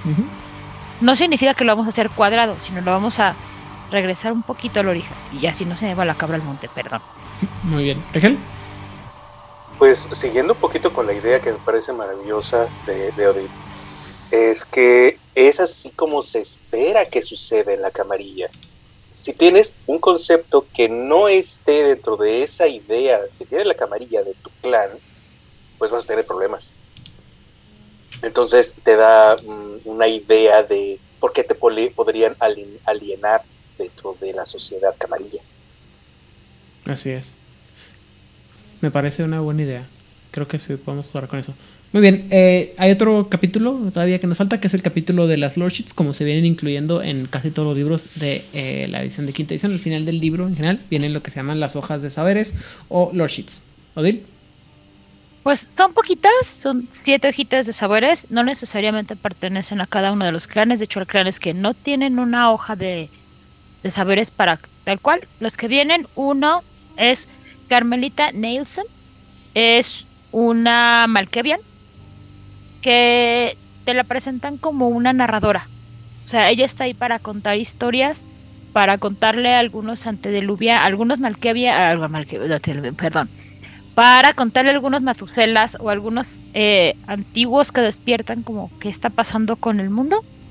Y de eso va su, su, trabajo. Si tú la tienes y te lo compras dependiendo del número de puntitos que le pongas o el nivel que, que decidas, básicamente vas a conocer algún secreto de mayor o menor relevancia que le pueda ayudar a tu personaje. La siguiente hojita es Fátima. Ah, ah, no necesitas ser del clan Malkevian para que puedas tener a Carmelita Nelson. La siguiente es Fátima Alfakadi. Tampoco necesitas ser de un clan en particular para poderla tener. Básicamente te cuentan en resumen quién es esta señora maravillosa desde quién es parte, de quién fue amante, qué hizo, qué no hizo, cuáles son sus rangos y que es pues básicamente muy maravillosa. Y que la gente no se mete con ella, pues porque es fácil. Y depende de los puntitos que le pongas, te puede dar desde... Eh, ella te, te dio como un lugar, un stash de armas en algún lugar de la ciudad, que tú sabes en dónde está y tú puedes tener acceso a ella cuando quieras, porque ella te los puso hasta y ya pues pasan muchas cosas allí en medio y el último nivel es que pues tú y Fátima son uno mismo wow wow wow y va a acabar con alguno de tus oponentes solamente porque le caes muy bien no te va a pedir cobro no te va a pedir explicaciones tú le vas a decir sabes qué Chuchito Hernández me cae mal, mátalo. Y Fátima va a decir, va. Sin juicios, sin preguntas. ¿Por qué? Porque eres compita. El otro, la siguiente hojita es Fiorencia Zabona. Señora que personalmente me cae muy mal, porque según el libro, un día decidió ejercer praxis en la Ciudad de México. Sea lo que sea esta señora, o crea lo que crea esta señora que es ejercer praxis en la Ciudad de México, pues dijo un día, yo soy príncipe de la Ciudad de México, y toda la Ciudad de México dijo, Simón, dude, sí, tú dile que sí a la señora y ya. Yo creo que esa es la única forma en la que se puede justificar que haya pasado eso. O sea, que los, que los eh, mis compañeros conocidos de allá de la Ciudad de México han dicho, sí, güey, déjale dile a la señora que sí, güey. Ajá, porque además este es una es una ancila. De hecho, el mismo clan la reconoce así como de, pues sí, es una ancila. O sea, no es una neonataza de mi vidaza, pero la consideran como una nueva rica. De hecho, dentro de la misma camarilla, dentro del mismo clan, tampoco la tienen como el, el mejor papel de la vida. Pero pues, si la tienes ahí, no necesariamente tienes que ser Ventru, tampoco necesariamente tienes que estar en la Ciudad de México, pero te va a dar cierto, este, te va a dar conexiones y así, porque es medio socialite y se la pasa desayunando con gente importante. Tal vez lo que ocurrió es que ella se proclamó príncipe y nadie se enteró. Esa es la otra. O sea, los cuatro que se enteraron le dijeron, Simón, dude. Así como, güey, no, ni te topo, güey, ¿no? En la, así en- en la otra cuadra, ¿no? Ajá, o sea, es príncipe de, no sé, eh, reforma desde la palma, que ya no existe, hasta el ángel. Ah. Muy bien. Y los que le dijeron que sí son su club de lectura de los martes. Exacto, así. Pero pues ahí está la señora ejerciendo praxis en la Ciudad de México. La siguiente hoja se llama Linaje uh, Pure Ventral Lineage. uh, Linaje puro de evento. Ajá, que obviamente tienes que ser Ventral para Tenerlo. poderlo tener. Y dependiendo del número de puntitos o el puntito que le compres, es desde que tienes un, un sire, un, un quien te creó, tiene cierto renombre y puedes llamarle para que te haga paro, ya sea nada más mencionando su nombre o que haga alguna llamada o mande su tarjetita de presentación. Beetlejuice, Beetlejuice, Beetlejuice. Ajá. Harrestad, o- Harrestad, Harrestad. Ándale, eh, no, ese es otro. y este, la, el nivel más alto es que conoces el nombre de algún, eh, el nombre del antediluviano, because reasons de la vida. Así nomás. Ajá. Y una vez por historia puedes decirlo en voz alta. La gente no va a registrar el nombre, o sea, como que es muy Poderoso, a nivel místico, mágico. poder, ajá, es como muy acá atrás. Entonces todos los Ventrus que anden por ahí se van a quedar pasmados así de Oh my god. y ya te van a escuchar, Sí, yo me quedé pero no van a pasmado. recordar este, pero no van a recordar que escucharon. O sea, es un intercept de Magic así como súper poderoso, sosísimo. Pero no importa lo que está pasando, si está sucediendo algo y tú dices este nombre, Kaboom. ajá, sí. Mira, Literalmente en inglés la, la frase es dropping names, arrojando el nombre. Ajá, básicamente. Pues, De hecho, no tiene que ser Vantru, tiene que ser cualquiera, este... Ah, no, sí tiene que ser Vantru. Cualquier Vantru se queda así como ¡ah! Oh my god. Muy bien. Ajá, el siguiente es el culto de Mitras. Tampoco necesitas ser, este... Aquí tampoco necesitas ser, este... De algún clan en particular para tenerlo. El más chiquito te va a dar algunas bonificaciones en, en, este, en dados sociales para interactuar con vampiros. Y el más grande te va a, algún maestro parte del culto te puede dar alguna pista importantísima para que consigas lo que estás buscando. Mm, La siguiente es la pirámide, que es solamente para personajes tremer. Y te va a dar como una orga-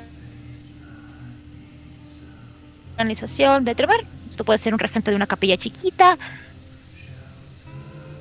Aunque dicen que sí, ya la pirámide de tremer está como muy deshecha ahorita, pero esto te dice en donde tú estás no está tan, o si tienes esta hoja no está tan, Tan deshecho. tan deshecha. Ah, la siguiente es Victoria. Tampoco necesitas, tampoco necesitas ser como Qué emoción. ningún este clan para tener a Victoria Ash. En el menor nivel te va a dar algún tipo de facilidad que es que bajan tus dificultades sociales si estás interactuando, bueno, que, que, que involucren a Victoria Ash o a alguna persona o alguna cosa relacionada con Victoria Ash. Y en el último nivel, Victoria Ash te va a hacer el paro. Sí, nomás porque son compadres, madres, compitas, carnales. Te va a hacer el paro. Eh, no que le va a costar la vida, pero sí le puede costar un esfuerzo grande. Y dependiendo de qué tan difícil o qué tan peligroso sea, puede ser que Victoria Ash no quiera volver a saber de ti, pero no te lo va a cobrar. Ok. Y ya, son todas las hojitas de conocimientos que vienen en este libro. La verdad es que creo que el que más me llamó la atención sería obviamente el de Fátima, porque tú inventes, o sea, es Fátima, o el del linaje puro de Ventro. Por eso de sacarácatelas y todos se me quedan ¿De quietos. poder venadear a todos los ventros? Sí. Ándale, sí, no inventes, y ya, son las hojas Se que hay. aplicó el venadeo, ¿eh? Ujú, Ah. Bueno, Todo lo pareo. el último capítulo que viene es un libro, es un capítulo que me pareció medio raro que, existiera, eh, pero que también digo yo, bueno, nunca falta. Estas son mecánicas que eventualmente alguien va a necesitar y que creo que es importante que se mencionen. Es la mecánica o el capítulo de invocado, dedicado perdón, a el conflicto entre instituciones. En el que por si alguna razón necesitas tener conflicto entre instituciones, pues aquí vienen cómo manejarlas. Vienen reglas bien sencillas y bien fáciles, como por ejemplo, eh, tienes que saber a qué nivel funciona la institución que estás manejando, ya sea cívica, nacional o global. Yo también yo metería por ahí estatal, pero pues de esa parte, porque como mexicano y como que las cosas estoy acostumbrado a que las cosas sean locales, nacion- estatales y luego ya este, nacionales y luego ya globales. ¿no? Pero funciona igual en Estados Unidos, ¿no? O sea, funciona desde lo micro a lo macro. Sí, pero O, o no probablemente creo que esto viene de, de el hecho de que los que lo escribieron en este libro no son no tan norteamericanos, entonces es Ah, no, que están del otro lado del charco, es cierto, funciona, el mundo funciona diferente allá, entonces menos en Francia. no sé, eh, sospecho que Ah, son, se tomaron muy en serio la parte de la federación en Francia y entonces tienes un estado, por darle una división política mexicana, este y el estado, es más, el municipio dice, pues no voy a compartir mi información con nadie. Oye, municipio, pero es el registro civil, sí, pero no tengo por qué compartirla ni con mi estado ni con el país. Mm, Ok, Francia, porque somos una federación. Ok, Francia. Bueno, eh, entonces, una vez establecido el- la, la es- la escala de tu institución, perdón, tienes que tener- determinar los atributos de la, acti- de la- de la institución, que pueden ser fuerza, prestigio y eh, profundidad, o qué tan arraigado está dentro de la ciudad, ¿no? Eh, cada uno de ellos pasa a darle un atributo también del 1 al 5 y el tener este... ¿Cómo lo maneja? El tener 5 en un nivel, eso te da un nivel 1 en el siguiente nivel. Entonces tú puedes tener una institución a nivel 5, en, eh, por decir, eh, de, de fuerza, en nivel 5 a nivel local, pero a nivel nacional eh, tendría a nivel 1, porque no es tan grande. Sí, entonces la escalada esa está, está padre así. Eh, después habla cómo tir- qué tiras para determinar qué, da- qué tanto daño se, han- se hacen en instituciones. Y la verdad es que yo sé que es muy infantil, pero me estoy imaginando a los, literal a los edificios agarrándose a golpes como si fueran este algo así como Megazords o algo así de... de- Creo que el, el ejemplo que el ejemplo que Odil no- nos dio es, es ese conflicto. Sí, pero me es más divertido imaginarte los- así los edificios así golpeándose como si fueran eh, Godzilla y, y- y algo así. Yo me divierto mucho, discúlpeme. Ah, ah, apoyo la versión de Aidan, la versión que dije yo es más aburrida. Y bueno, este te da también cómo determinar el daño que se hacen y lo que implica. eh, supone que cada. El, los niveles de daño que puede recibir una institución es la profundidad más 3, o sea, se, entre de, de, de 4 a 8 puntitos de, de poder.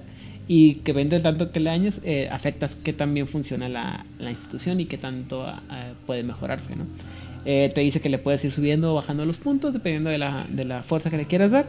Pero pues esto ya es como que un nivel de juego un poco eh, más abstracto, ¿no? Para tiradas mucho más abstractas. Y finalmente viene este, una cartita de nuestra buena amiga la Vicky en la que dice, bueno, ya te explicamos todo, ya te dijimos todo el marrano.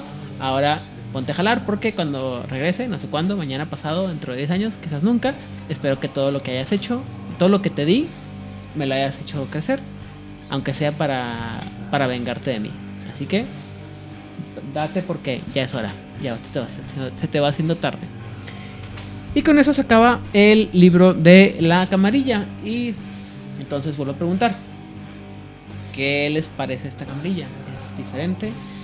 ¿Qué sienten en comparación con la camarilla anterior? No se me amontonen, ¿quién quiere empezar? a ver. Vamos con Rigel. Bueno, comparado con la camarilla anterior, yo siento más amenazadora esta, la siento más omnipresente y a la vez más paranoica. Y por supuesto que mucho más pequeña, lo cual es un cambio, sí definitivamente cambió. No voy a detenerme a hacer análisis profundo, pues eso mejor háganlo ustedes y nos cuentan qué les pareció, qué, qué encontraron, funciona para ustedes, la paranoia es suficiente, le metemos más. Eh, en general me gustó el libro, es decir, no soy fan de la camarilla, me declaro a, camarillo, pero francamente sí me gustó, lo disfruto. ¿Te, ¿Te declaras racional, dices tú? Me declaro racional, gracias. Muy bien. Eh, ¿Itzana? Mm, yo coincido con Rigel. Este, me gusta más, se me hace más interesante. El que hubieran eh, agregado el factor religioso me gusta mucho. Mm, yo lo voy a ver, la veo, o sea, coincido con Raquel, pero lo veo de otra forma. Yo aquí veo una camarilla amenazada. Es, es un animal que está acorralado y eso es lo que la hace más peligrosa. Porque tiene más enemigos que le pueden hacer más frente y sí perdió mucho de su poder. Y no hay nada más peligroso que un eh, eh, animal inteligente y acorralado. Ok. Edgar. Sí, este, estoy con, con Ixamna. El, eh, se nota una, una camarilla que tuvo que cerrar filas, ¿no? Que se achicó y tuvo que cerrar filas y que dejó la parte que, que, tal vez hubiera sido más laxa eh, la gata no era arisca y tuvo que eh, eh, cerrarse y enconcharse más, ¿no? por eso es más férrea, es una cuestión de supervivencia. Y hay que recordar que sus orígenes también fueron en los fuegos de la Inquisición, previamente, ¿no? Entonces eso origina a la mascarada, la cual tienen que defender ahora a capa y espada, es una cuestión de supervivencia y me gusta, ¿no? O sea, me gusta eh, que se vuelva a envolver en capas, ¿no?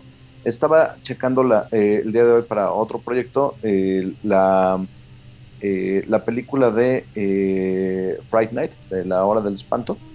Y justamente... ¿La de, ¿La de los 80 o la Sí, sí, la, de Tom Holland, la de 1985. Este, el, director de Tom, Tom Holland, que comparte nombre con Spider-Man, pero creo que no están related.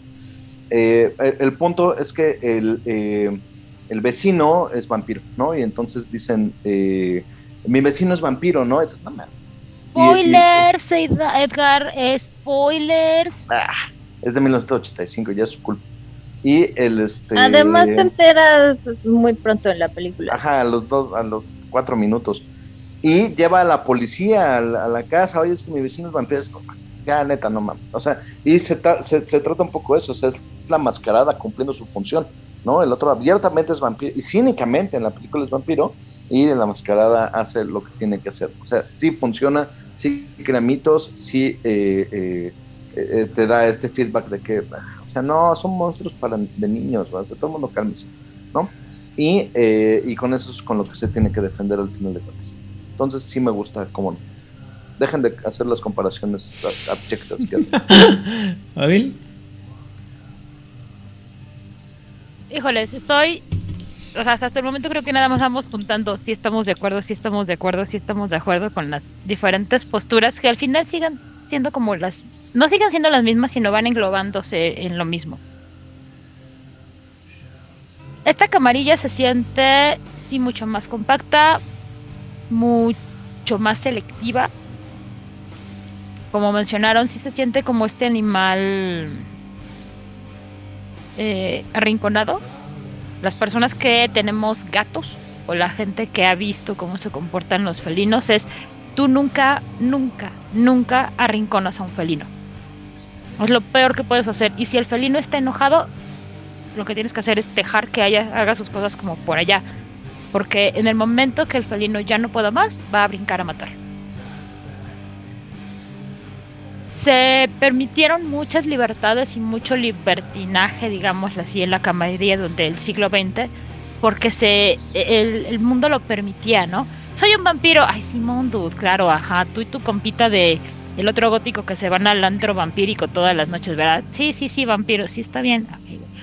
no te tomes tan en serio que eres vampiro, en serio, tienes que tomar sol y comer. Que soy un vampiro, en serio te lo estoy diciendo. Entonces, el mismo descreimiento de, del cínico siglo XX en general ayudaba mucho a esto de la mascarada.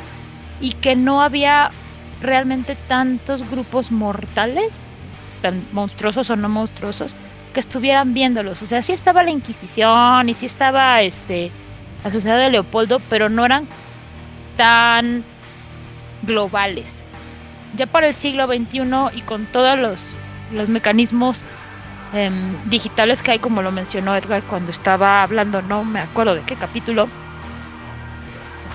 Bueno, no me acuerdo ya es muy fácil. Y aún así en el cinismo puedes tener tu vecino de Friday Night de ay, sí, o sea, sí soy un vampiro. Pero con que uno te crea que sí lo eres, ya te cayó este la segunda inquisición en lo que son peras o son manzanas, porque sí hay registro en todos lados.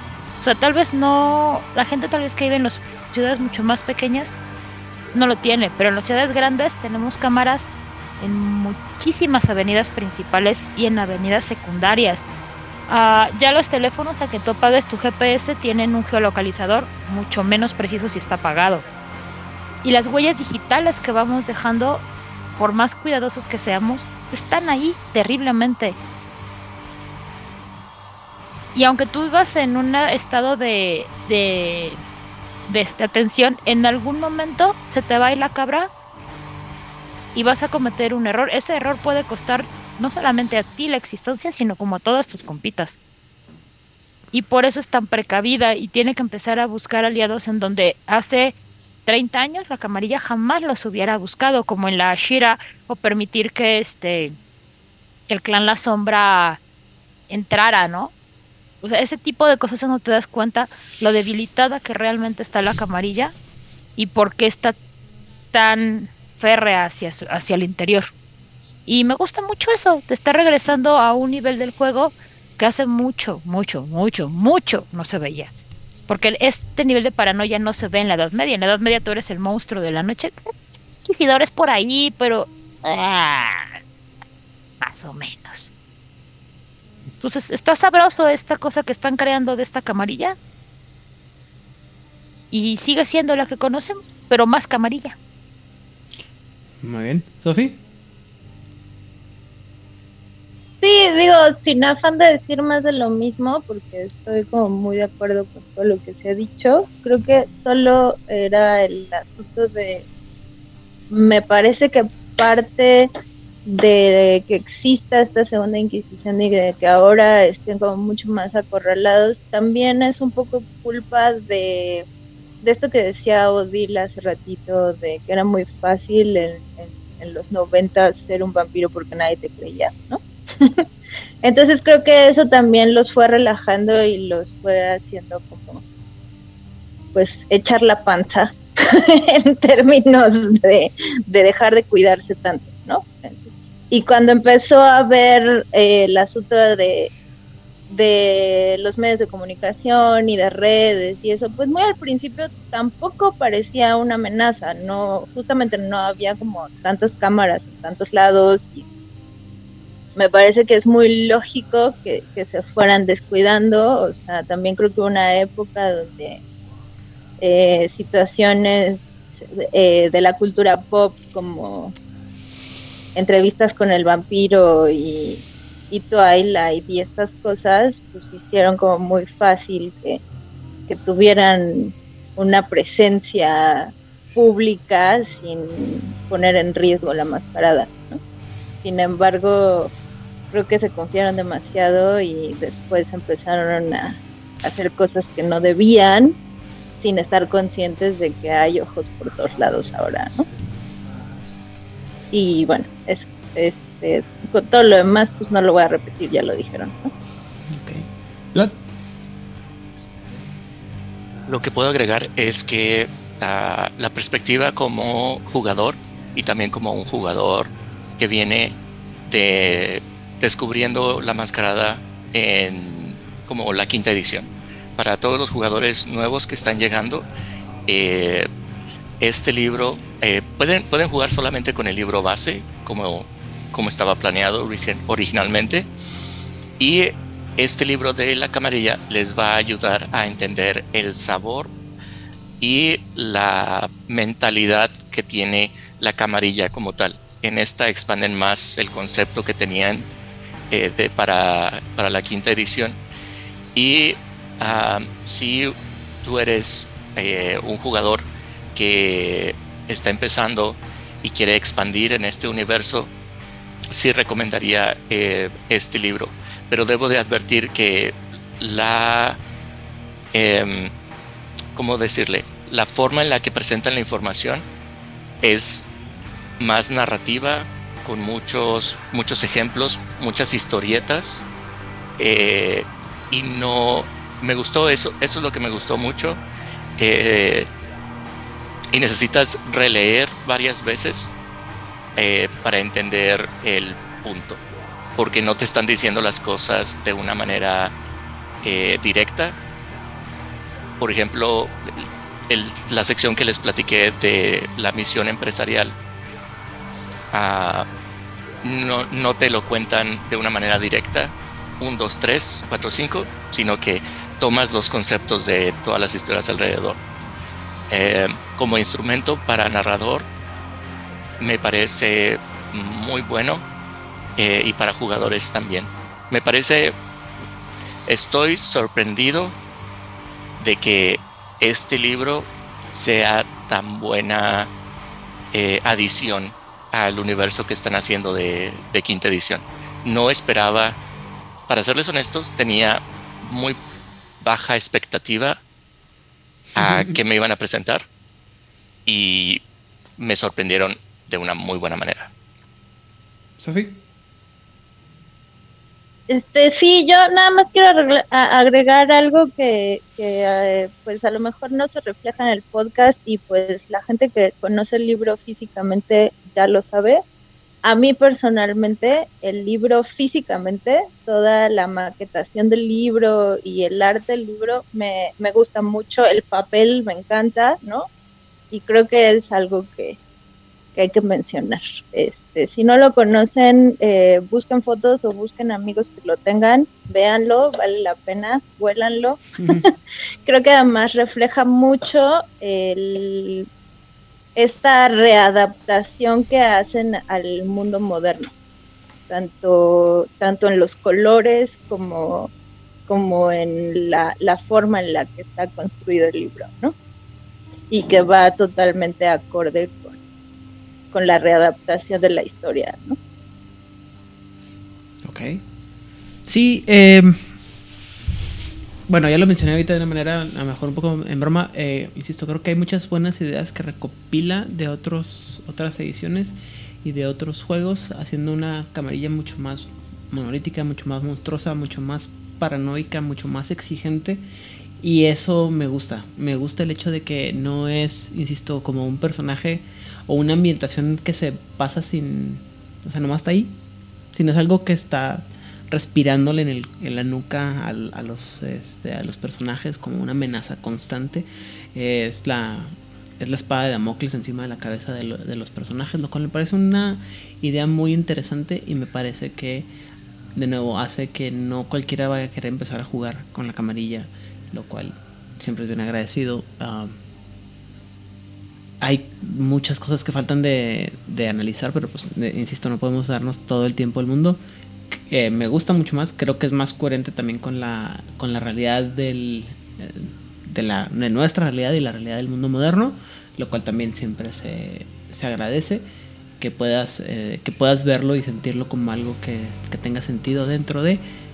Y pues nada, eh, espero que a todas las personas que están escuchando, espero que les guste, la, les llame la atención y se den el tiempo de analizar este libro a más detalle y eh, que descubran las, todas las cosas que dejamos ahí fuera de, esta grabación. Dicho lo anterior, vamos a hacer rápidamente una, una despedida. Entonces, Itzamna, redes sociales y saludos. Ah, pues muchas gracias. Eh, yo quiero mandarle saludos a um, Corona Roll, a Balón Roll Jalapa, a mis jugadores de, de mi mesa presencial.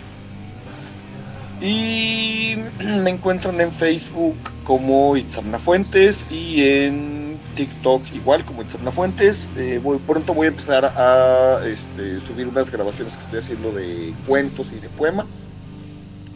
Ahí si quieren escucharlos y nada más. Ok. Edgar. Am, yo eh, no sé a quién mandarle saludos, a quien se deje.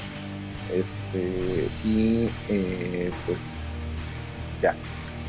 Y eh, ahora estoy participando en eh, otro podcast que eh, se llama Celuloide, la otra perspectiva sobre el cine, cual como bien dijo Aidan, es probablemente mi especialidad. Pues ahí escuchen. Yo esperaría que No. con ese doctorado en, en cine fuera tu especialidad.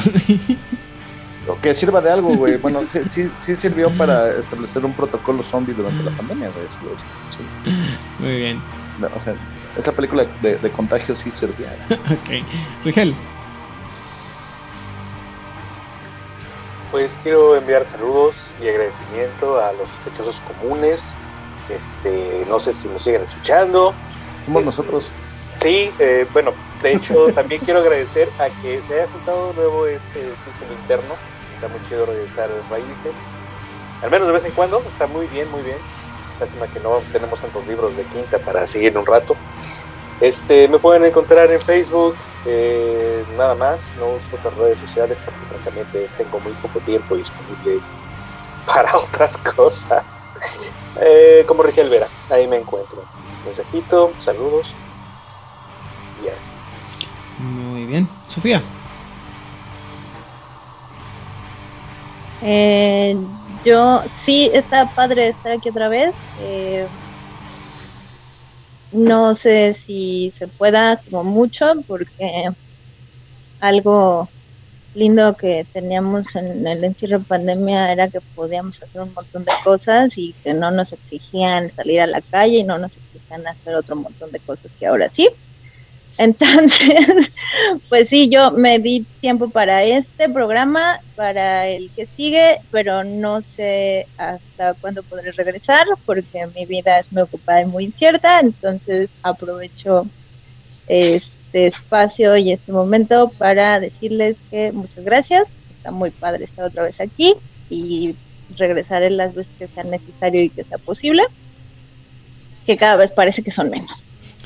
Pero bueno, dicho esto, eh, yo estoy como Sofidia en Instagram, como Ciarela con doble L en Twitter, que pues uso esporádicamente, y como Sofía Arellano en Facebook. Y ya, esas son mis redes, no tengo más.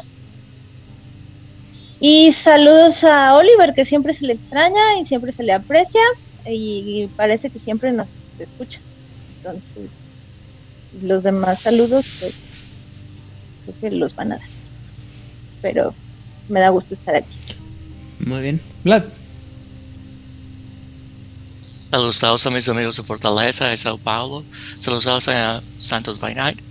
Ah, gracias a todos quienes eh, nos escuchan semana tras semana. Eh, agradecemos todos sus comentarios, eh, sus likes, sus estarnos compartiendo en nuestras redes sociales que nos encontrarán en Facebook, Instagram, ah, YouTube, eh, postcards, eh, ah, cartas en cadena y todo lo anterior. Muchas gracias por, por seguir escuchándonos y seguiremos explorando el, el universo mascarada. Muchas gracias a todos. Muy bien. Odil. Yo quiero mandarle saludos a Oliver, a Hernán, a Hammer, a la gente de Comedia México, a la gente de Latinoamérica, a la gente del Green Moreno Zack, a Nigel Nigel, a Julio. Y son los que recuerdo en este momento. Si me faltó alguien, les pido un montón de disculpas. Muchas gracias a todos por tomarse algunas horas de sus días para escuchar. Ya saben que nos pueden mandar mensajito, comentar y allá andaremos al pendiente. Que tengan una excelente semana. Muy bien. Por mi parte, yo soy Edan Rodríguez. eh, me encuentran detrás de todas las redes sociales de Juárez by. Eh, saludos a toda la gente que nos apoya, los antes mencionados. Y también eh, no dejo de mencionar a la gente de Masterface, Carlos Eduardo y Luis. Así como Oliver, que también está en Jugador Casual. A Pepe y toda la gente del equipo de Corona Roll, Camarilla México, Latinoamérica. Toda la gente como 20 Natural, Juegos de Rol México, World México, este, una One, una ¿qué? Republic, República Americana by Night eh, y todas las otras páginas que nos permiten publicar información sobre nuestras, nuestros eh, episodios cada vez que salen. Eh, en Chile, Oscar y la gente de Chile Interiores, en Argentina, las voces de Lander, la voz de Angan, eh, Secretos Oscuros y El Circo de Medianoche. Y en España, la gente de La Frecuencia, a David también y Rosa. En, en Barcelona, tanto a David Aliaga como al buen Emilio Rubio. Y sin más por el momento, ya saben que si eh, les ha gustado explorar toda esta nueva camarilla para quinta edición, por favor, Compártanlo. Compártanlo. Compártanlo.